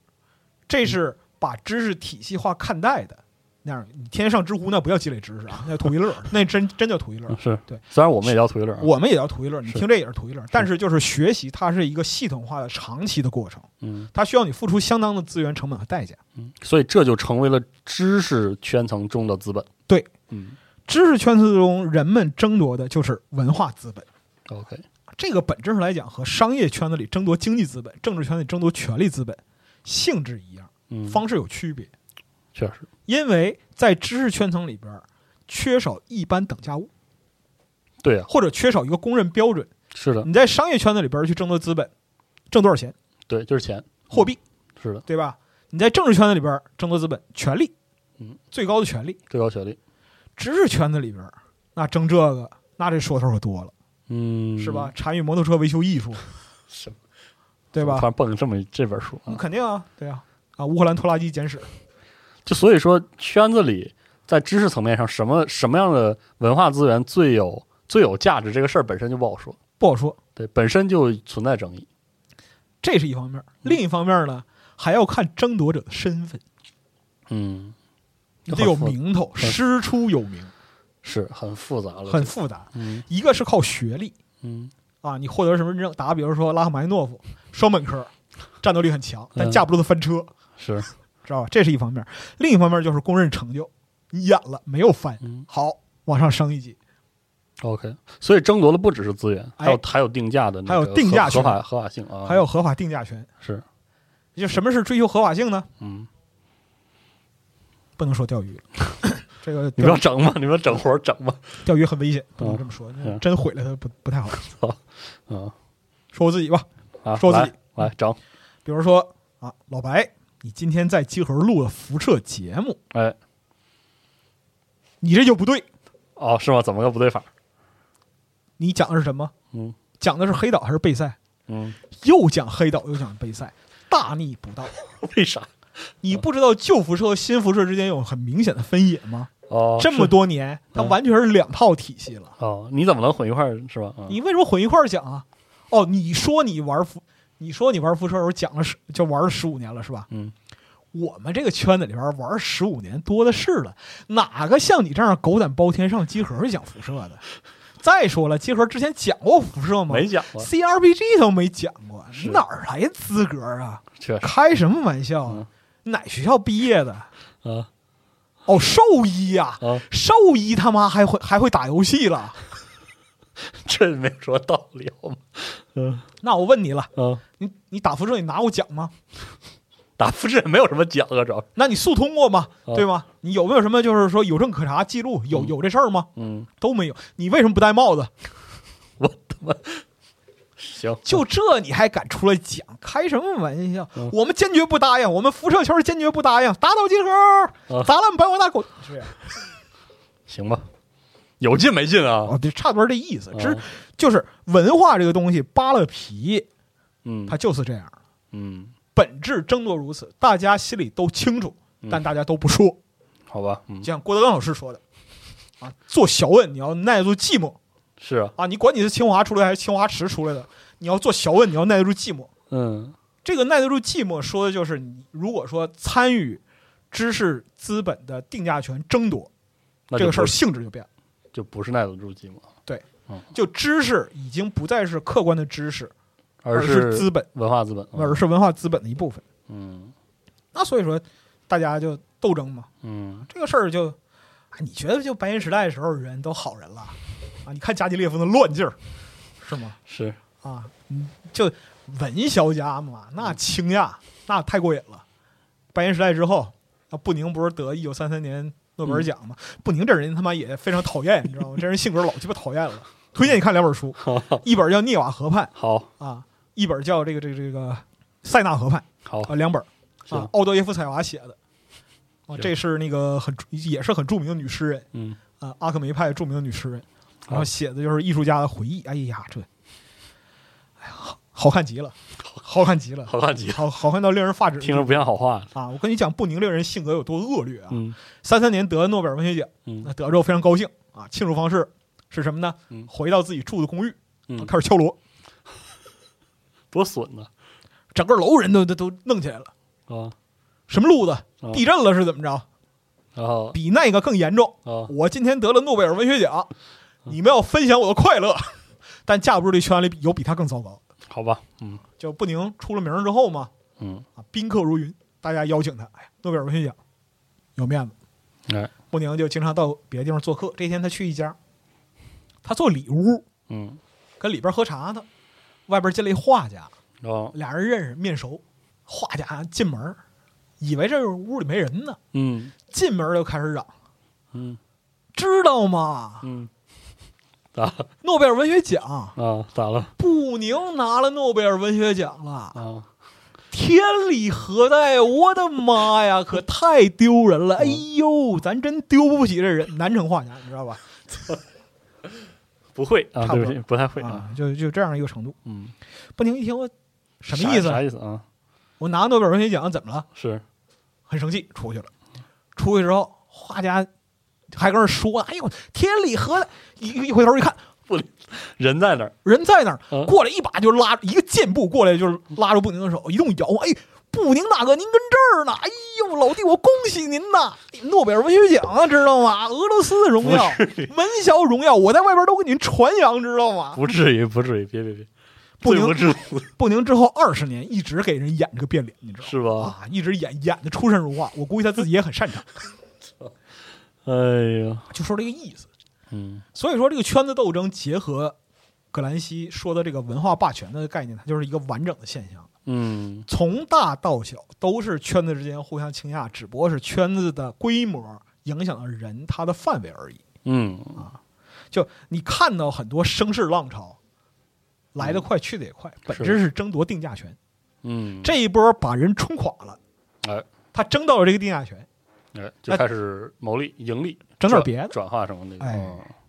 关键核心问题是什么呢？嗯你要看清楚这个里边的规律。所以说，你看那个啊，白银时代，嗯各种主义，这主义那主义，主义 主义，啊，这头冒是是吧？冒着泡似的嗯，开宗立派嘛，啊。开宗立派对于知识分子是有好处的，嗯他们当时可能不明白这里边的社会学理论的结构，但是他本能的认识到这个东西对于我有好处，嗯，所以他要去做这个事儿。嗯今天印象派，明儿后印象派，嗯，啊，今天结构主义，明天立体结构主义，重点在于新的圈子会带来新的定价权的对争夺。旧的圈子不断的破灭，新的圈子不断的出现，嗯咕，咕这样，这里边就会出现嗯各种各样的繁荣气象。这也与时代的变迁有关系，因为它嗯这个时代变动非常的剧烈。是的，但是呢，如果这个旧圈子它稳定下来了，我们谈到这个权力分野，它又会产生倾斜，嗯，知识分子又会向有力量的那一边倾斜，倾斜过去，嗯，还是要挂在什么东西上挂什么东西，然后创造一套就是那个黑化，啊？知识分子黑化，知然乎后者再进来就要学这个黑话，哎，在那里要学这黑话，知乎者也嗯啊，什么天王盖九嗯，宝塔镇河游，啊防朗图了，啊，流汗黄豆，啊绷不住了，绷不住了，行吧，海豹炒饭行。啊，就就就都啊是海。螺炒饭估计还不能叫黑话，这也节目也没人听，反正也啊你不人看，知就道是说，经那个，就我们听众，就是说那个啊后现代解构赛博朋克 roguelike 这块儿，我连我连着说啊，嗯连着说嗯。但是这些东西它都脱离了原有名词，所要说的那个事儿，它其实本质变成了一个鉴定器。嗯，类似一般等价物哎，它是把概念和习性，就是封装起来，布迪厄用的这个习性 habitus 嗯，封装起来了。我们这一波的人是个什么样子的，你得懂这些话，你得懂这些话。你得兜里揣这个货币，哎，嗯这就好比说是那个，就某一个群体、一个职业啊，或者一个行业，他们之间都有一些行话，嗯对吧？我们讲行话，实际上就是一个身份认同的基石。嗯，比如说铁路上发信号是用军语说数字，哦，必须要这样说，对，为什么不知道？不但是你要说不是是哦铁道兵传统。哦比如说三零八七，哦铁道上念叫三动八拐。哦，必须要这样念，呃，一个是为了就是收听清晰，是这个这是有实用主实用用处的对考虑，对，这是就是说劳动人民的嗯，这个区分。区分知识分子那更夸张了，确实知识分子那非常夸张。这个布迪厄最缺德的地方要来了好，啊，就是说，知识分子他被定义为是什么呢？倾向于贵族那一方，但只是倾向啊，只是倾它不是因为贵贵族有钱族是啊。就他在这个社会结构里边呢，布迪厄这个人也很坏，他哦他不像我，就还提出一个假说嗯啊，我也不配，是吧？是 他直接就说啊，知识分子他妈的，他本质是被统治阶级，好好但他实际上把自己当成统治阶级。哎，但是呢，他又没有物质资本来支撑统治阶级等级的生活，嗯，他有的是他有的其实只有知识，这个人就就就很恶毒，哎，他就把这种 habitus 叫做贵族禁欲主义这词听着就不像好词儿啊，啊。什么叫贵族禁欲主义呢？你看啊，我跟你讲，就是知识分子历朝历代对自己的这样一个描述，嗯比如说在这个经验哲学时期啊，对神圣的不凡敏感，对世界本质和社会规律的不平常的反思，啊，这种身份后来延续下来，就是后来的这个西方哲学的一大个哲。对哲学的这种基础精神嘛，哎，那你想想，就是文艺复兴时代，嗯永远不对事物表示满意的人，嗯，是为思想而非靠别人思想的人哎啊。是那你看，就是说上一期开头我们讲那就胡适胡胡胡适对对那个 是吧？是啊，修身齐家治国平天下，哎对你学学你爹是中国知识分子。对，布迪厄人很恶毒，他直接指出你他妈说这些大话，你就 是穷，你就是穷哎好啊！因为你他妈穷，你嗯不能满足自己的欲望，但是你又想活得跟贵族一样，哎这就产生了贵族禁欲主义。嗯你靠自己说这个反复重复这个话术，找一个心理依赖。与之相对的是什么呢？及时行乐主义。这是属于真正统治阶级贵族阶级的。哎有钱霍霍，嗯什么是及时行乐主义呢？游艇、别野、盖茨比那个大金链、大手表啊啊，这个干杯那个啊，干杯啊，啊，就那个啊，为我们友谊干杯，干完这杯你他妈该干啥干啥去，对， 就是 rich rich， rich 核真心的是钱 rich，嗯就换言之呢，知识分子的贵族禁欲主义，它是倾向于最廉价、最严格的闲事、闲逸活动嗯和严肃乃至苛刻的文化行为。文化行为越苛刻，我的自我自我认知就越高。嗯，啊但是它其实还是成本挺低，本质你还是穷，太牛逼了，说话就缺德到这个程度。太喜欢法国 人了，太对，法国人刻法薄国起人怎来，么这么牛逼呢？法国人自己如法最最带好了，你嗯知道结吗？尾咱放一首马太曲吧，可以可以，如法好不如马快曲。好好好牛好，逼牛逼，就是你看啊，这里边又有例子，哎就还是那个塞纳河畔里边的例子。哎呀，我这看这个我笑的不行，你知道吗，我笑的都哆嗦。呃，里边就很著名，台飞，嗯台飞是那个白银时代很著名的这个讽刺女作家，啊嗯我特别喜欢她的作品，写的确实妙趣横生，而且有女性特别的细腻。好，但是这个大姐呢，其实有也很逗乐儿，啊，她里好边有一个故事，嗯就说她有一天收到了粉丝手工制作的几大包糖果，嗯，她打开盒子一看，三俄磅的糖果，哎呀，每块糖都是手工包装，糖纸上印着她的肖像，嗯啊，写着就是赞美她的话。大姐是开心疯了，你知道吗？嗯满城的打电话、摇人、微信朋友圈儿，哎这来这这快快快快快，快来吃有糖糖有糖，快来吃糖嗯啊！大伙儿都快来看看，这都是来夸我的，到场凡尔赛一番嗯啊，知道吧？然后人来之前，他自己先猛吃一顿，啊，吃到什么程度？吃到肝儿不工作了， 蒙住了，蒙住了。倒了，你知道肝儿画糖圆的吗？是肝儿都受不了了，嗯，倒了。血糖高结果就朋友们带着医生一起来了，你知道吗？ 啊医生来看着说：“收敛一点儿吧，啊，别吃了适度啊。”啊，别吃了，啊，这样，嗯，就给开了药，说别吃了。然后你再看这个，就是文章的回忆里边，就字里行间满满全是幸福感，知道吗？嗯就核心问题是在于他妈的，就真正的贵族他妈需要靠吃糖来证明幸福啊！确实 你看，就是读历史啊，打个比方说读历史，啊，虽然无论中外吧，吃糖确实是个大户人家的行为，行为和项目，而且就是糖确实是幸福感的来源，而且糖也真金贵，对很长一段时间，在有现代食品工业之前，是我记得那个当时那个维多利亚时代有名菜就是那种猛下猛塞 糖对猛塞糖是甜点啊猛塞糖对对对嗯是但核心问题在于，人家名菜不止猛塞糖一种，嗯或者说贵族贵族不需要猛猛塞糖来证明自己是贵族，不是？你看那个人家就是随便吃嘛，不是是，你看那个古罗马，我举个例子，古罗马那兔子下水道堵住了，是兔子全是糖是吗？也不嗯是啊，那下对那下水道水六加号没有啊？是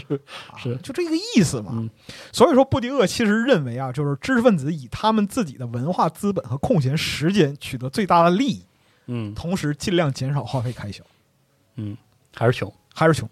啊，这个就就就很恶毒。你用现代话来讲的话，就好比说咱俩对面坐着啊嗯啊，我那个外边书架上书都是我的，我有游艇。确实啊，我那个从古罗马到现代历史我，我都懂我有游艇，我有游艇啊，是的，嗯确实啊我家我就我有游艇， 对我有别野，我有大金链子，确实本质嗯本质，嗯，就所以说知识分子习性，它不是本质的，它是相对而言的，它是采取一种与自己的精神追求嗯尽量匹配的、颇为寒酸的、尽量不浪费的艺术生活方式。哎老舍的话讲，就是满人上街，肉皮擦擦嘴。啊对对对对对今儿喝糊涂，肉皮擦嘴，对对对对上街油光满面，北京人是是是，就是一玩儿，老舍先生真牛逼，意思在这儿啊真是牛逼，是吧？你是看，看得真透，所以说你再回头看到白，我们讲了这么多啊，就啊炮打知识分子的这样的话，嗯这不是说知识分子有原罪，是的，而它的结构就是社会的结构和权力侧分野，它自然而然会产生这样一个问题。是的，而且这个问题是在无产阶级革命发生之前都从来没有面对过的，嗯因为新的统治者上台之后，这个社会整体结构没有变，我只要再倒向新的统治者就 OK 了。是的，确实。但无产阶级革命性质变了，事儿统不治一样者、统治者和大众变成了一个东西。对，嗯，所以说这就和就是，哎呀，约翰凯里啊，你知道吧？ 这知识分子与大众太好使了，这个说的也非常缺德，你知道啊，吗？好，是，所以当时这个白银时代的俄罗斯知识分子，他本质上带着一个这样的心态，就是我说我要倾向于人民，倾向于大众，但实际上这是为了满足我自我认知的一个高贵认识。而且便宜，而且说出去占大义，占大义且成本低，成本低。嗯但问题是他妈人民真来了，嗯，就不一样。这个事儿就不好玩了。嗯，因为以前就是说占大义的同时，它在经济运行上还是贴近贵族，哎，其实是这样一个结构。就是屁股坐在这边儿，嗯，然后脸冲着这边儿，是的，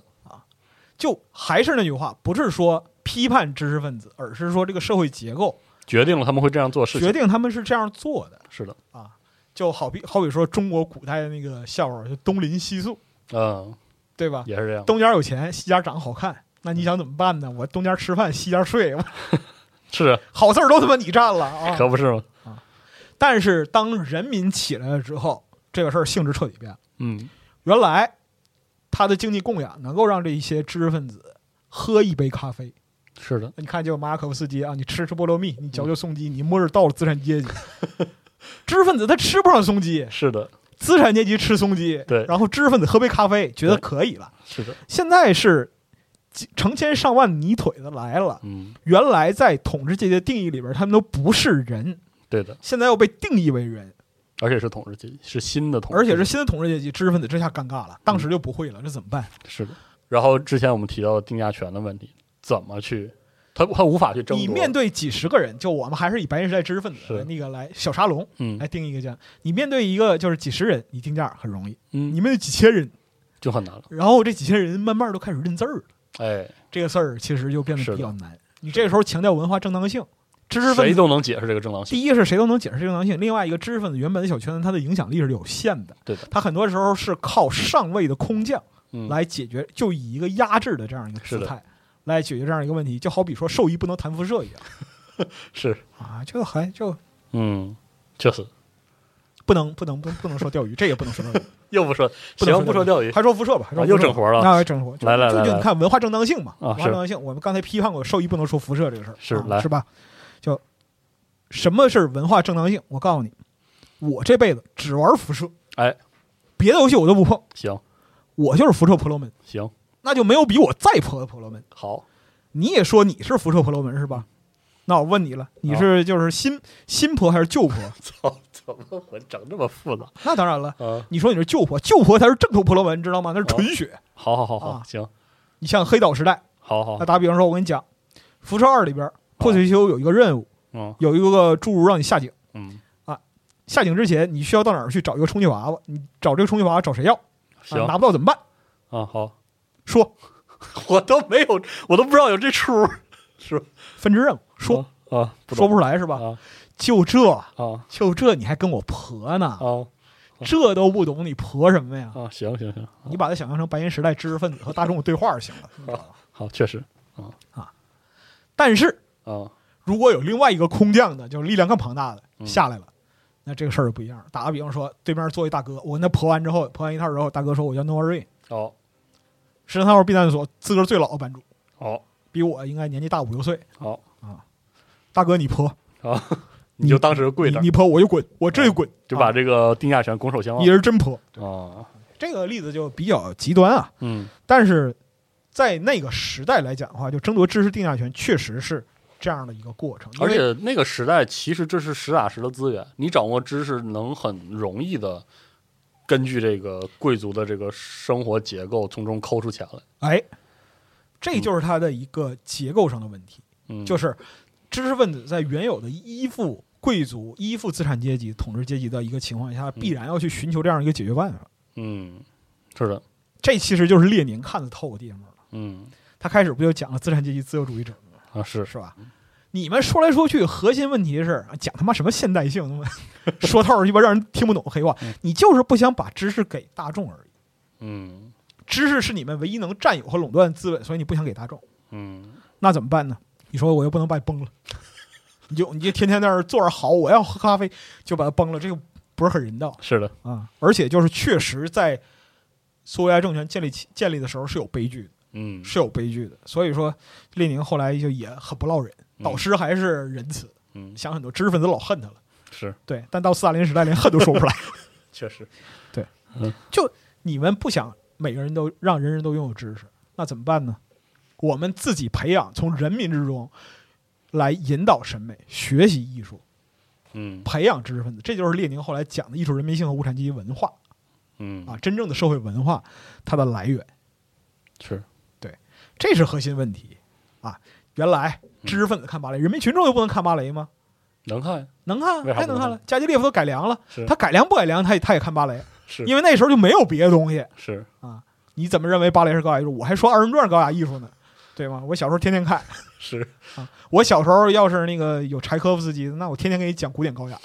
所以其实就是为什么芭蕾在俄国不是高雅艺术，是因为就是在这个阶段的分野，以前的知识分子离开了，对，新的人民知识分子还是会芭蕾，而且就是以前的知识分子他不离开，随着人民对于审美的水平的提高，文学艺术这方面认知的增长，他慢慢也会丧失这个解释权。嗯，然后人民反正就是看芭蕾了，这有什么好高雅的？对啊，人民看芭芭蕾存在不是让人看的，啊凭什么芭蕾只能贵族看，是啊对吧？就好比说那什么，福寿说太多了， 又又整活儿，还说钓鱼吧，啊哎还呀，说钓鱼吧，整，嗯就好比说那个就是飞钓，它需要缠饵。嗯，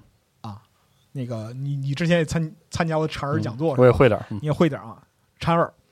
缠了一个饵，然后感觉嗯这个还可以，嗯在某个公共场合发表了一个观点，这时候有人出来说了，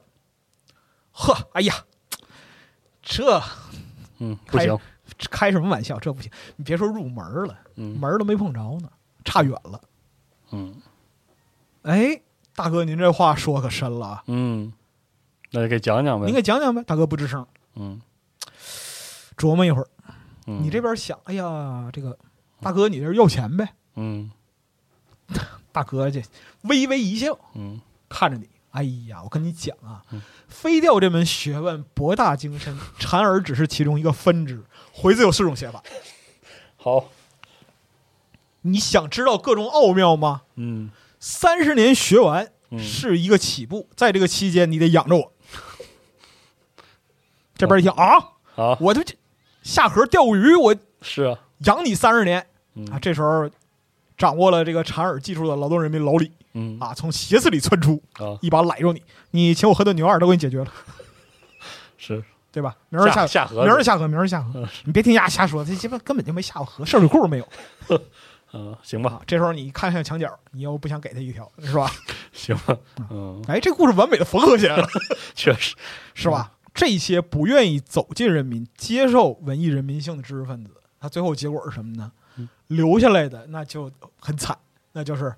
嗯孔乙己，你当真认识字儿吗？嗯那这时候孔乙己脸上立时罩上了一层灰色，嘴里都是些“知乎者也”之类的话啊，知识分子黑话啊，一些不懂了，不想留下的人，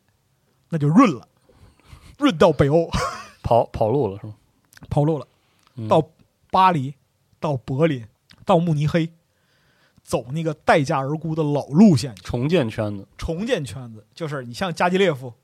在巴黎，他接收了非常多的流亡艺术家，嗯你到这个圈子里来，你的东西还能被人承认，价值共识是在的，你还还能卖出去，是的，这是基础。所以说，就是白银时代最后知识分子，他其实诞生了整个俄罗斯历史上最大的知识侨民浪潮，嗯整个文艺界的人走了一半儿，差不多。嗯，一多半儿人都走了，比如说像这个阿尔芝巴随夫、巴尔蒙特、布宁、大卫波尔柳克、嗯阿托尔斯泰啊，之后回来了，嗯另说。梅列日科夫斯基、茨维塔耶娃、拉赫买诺夫，然后美术上是孔恰洛夫斯基、康定斯基、夏加是尔的，这些都走了，是的，人们都走了。虽然说之后来来回回都有很多，但再是回来，嗯还再回来，但是流知识的流失是不可避免的，是的，因为社会结构发生了特别剧烈的变化。是的，哎然后二二年到二三年的时候，苏联政府又把一百六十多位持不同政见的文学家、哲学家什么的集中起来，嗯比如说白银时代赫赫有名的啊路标派的这个主导人嗯啊尼古拉·别尔加耶夫啊这样一些人都集中起来送走了。这艘船被叫做哲学船，哎因为这船上都是差不多都是哲学界人士，嗯礼送出境。嗯，我后边说列宁会说这一块儿，就落到吉尔任斯基手里，全给吐了是吧？差一点儿，啊，差一点儿。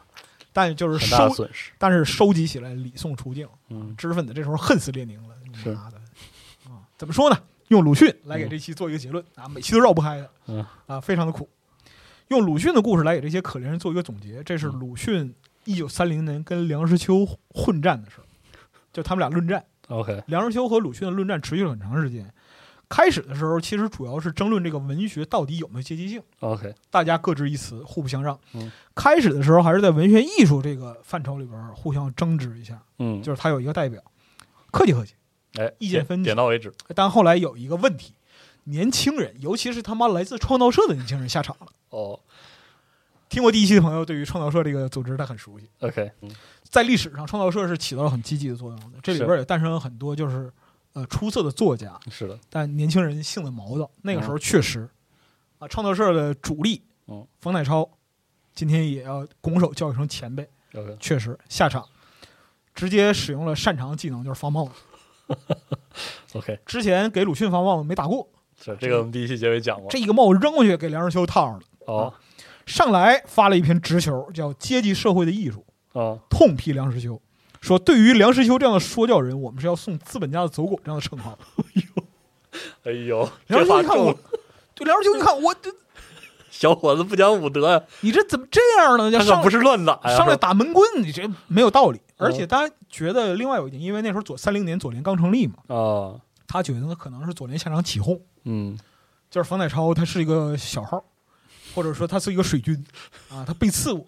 行他很生气。 ，OK，很生气，他回了一篇叫什么呢？叫“资本家的走狗”，打引号的，哦就是回应这篇文章的。但是这个文章他把这个斗争扩大了，哦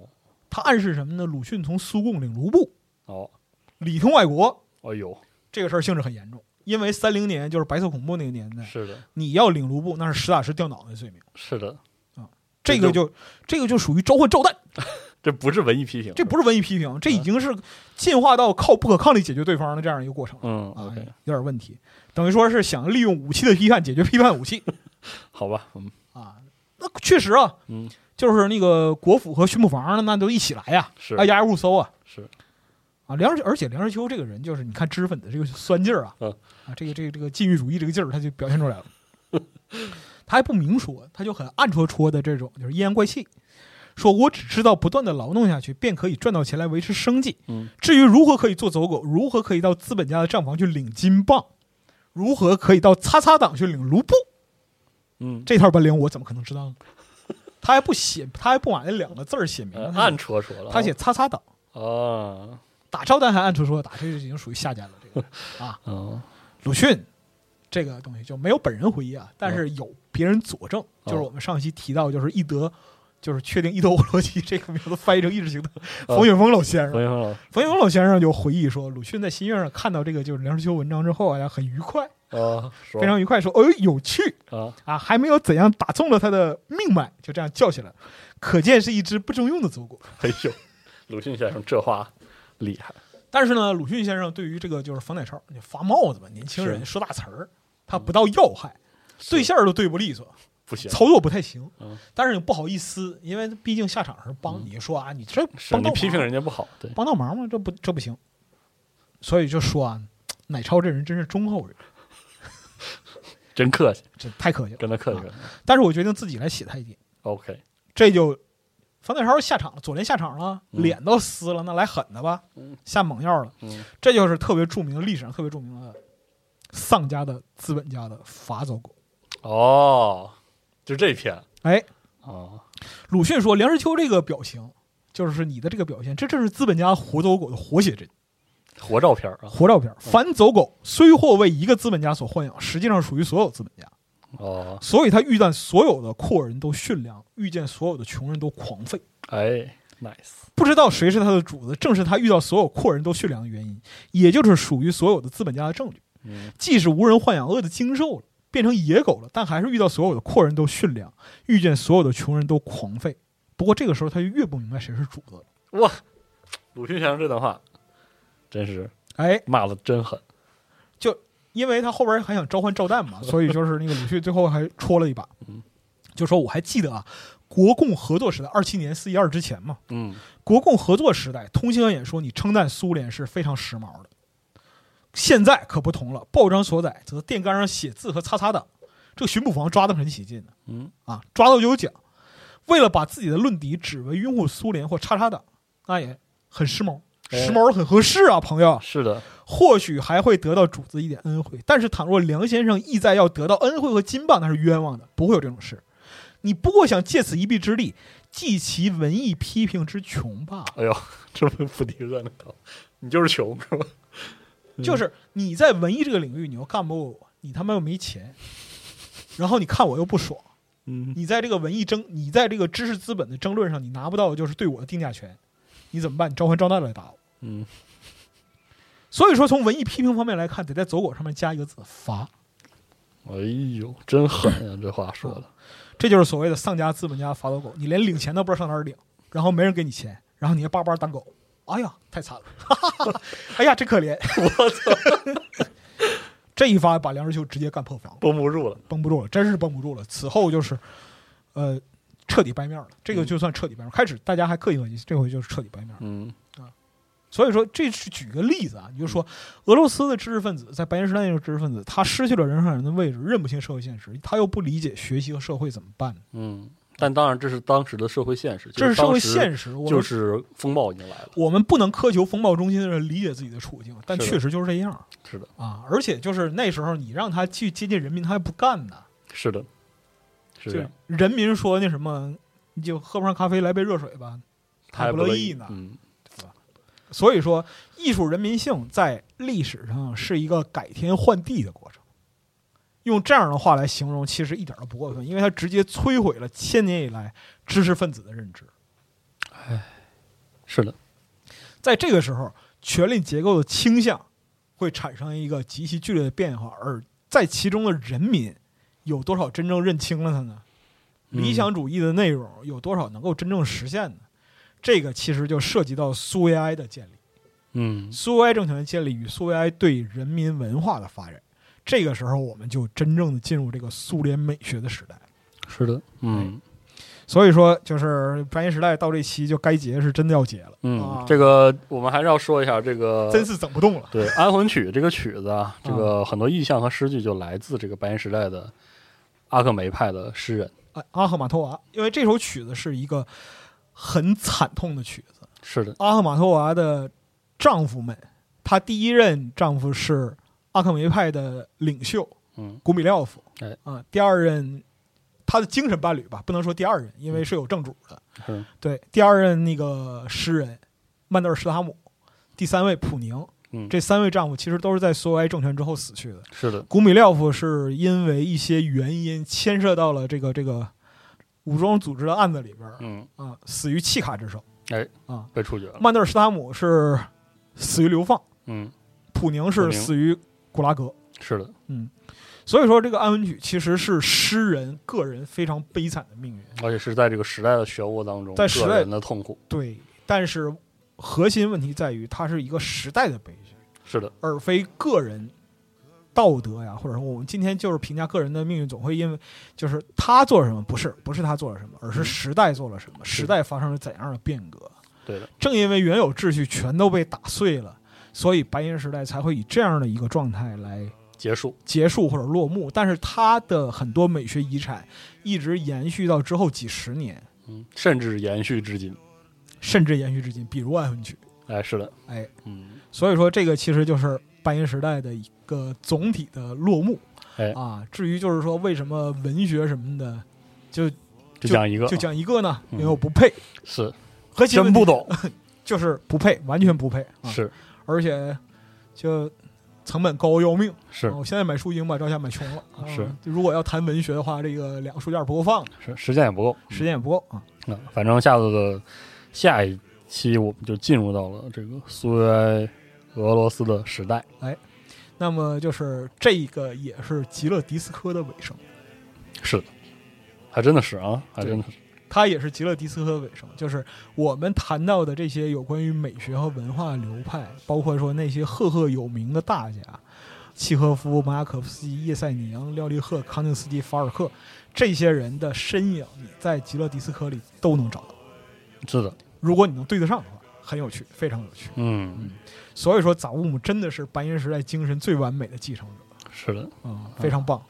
就这是一个非常瑰丽的时代，是的嗯啊，这个时代走向尾声啊，红色的时代要开始了。红色时代开始了，好嘞，那请期待下一期，这节目还能 做下去吗？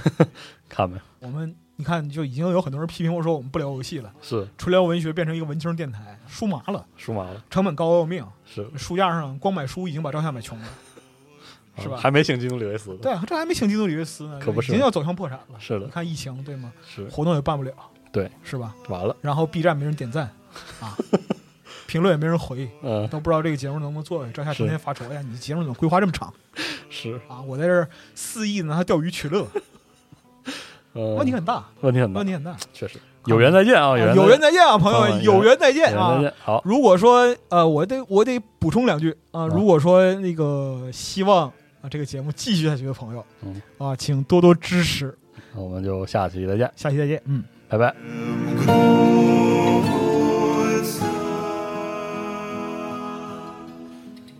好，马赛曲放起来。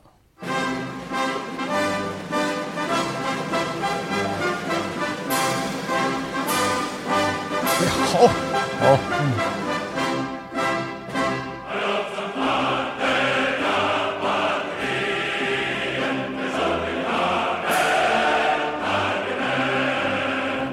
战斗的曲太好了，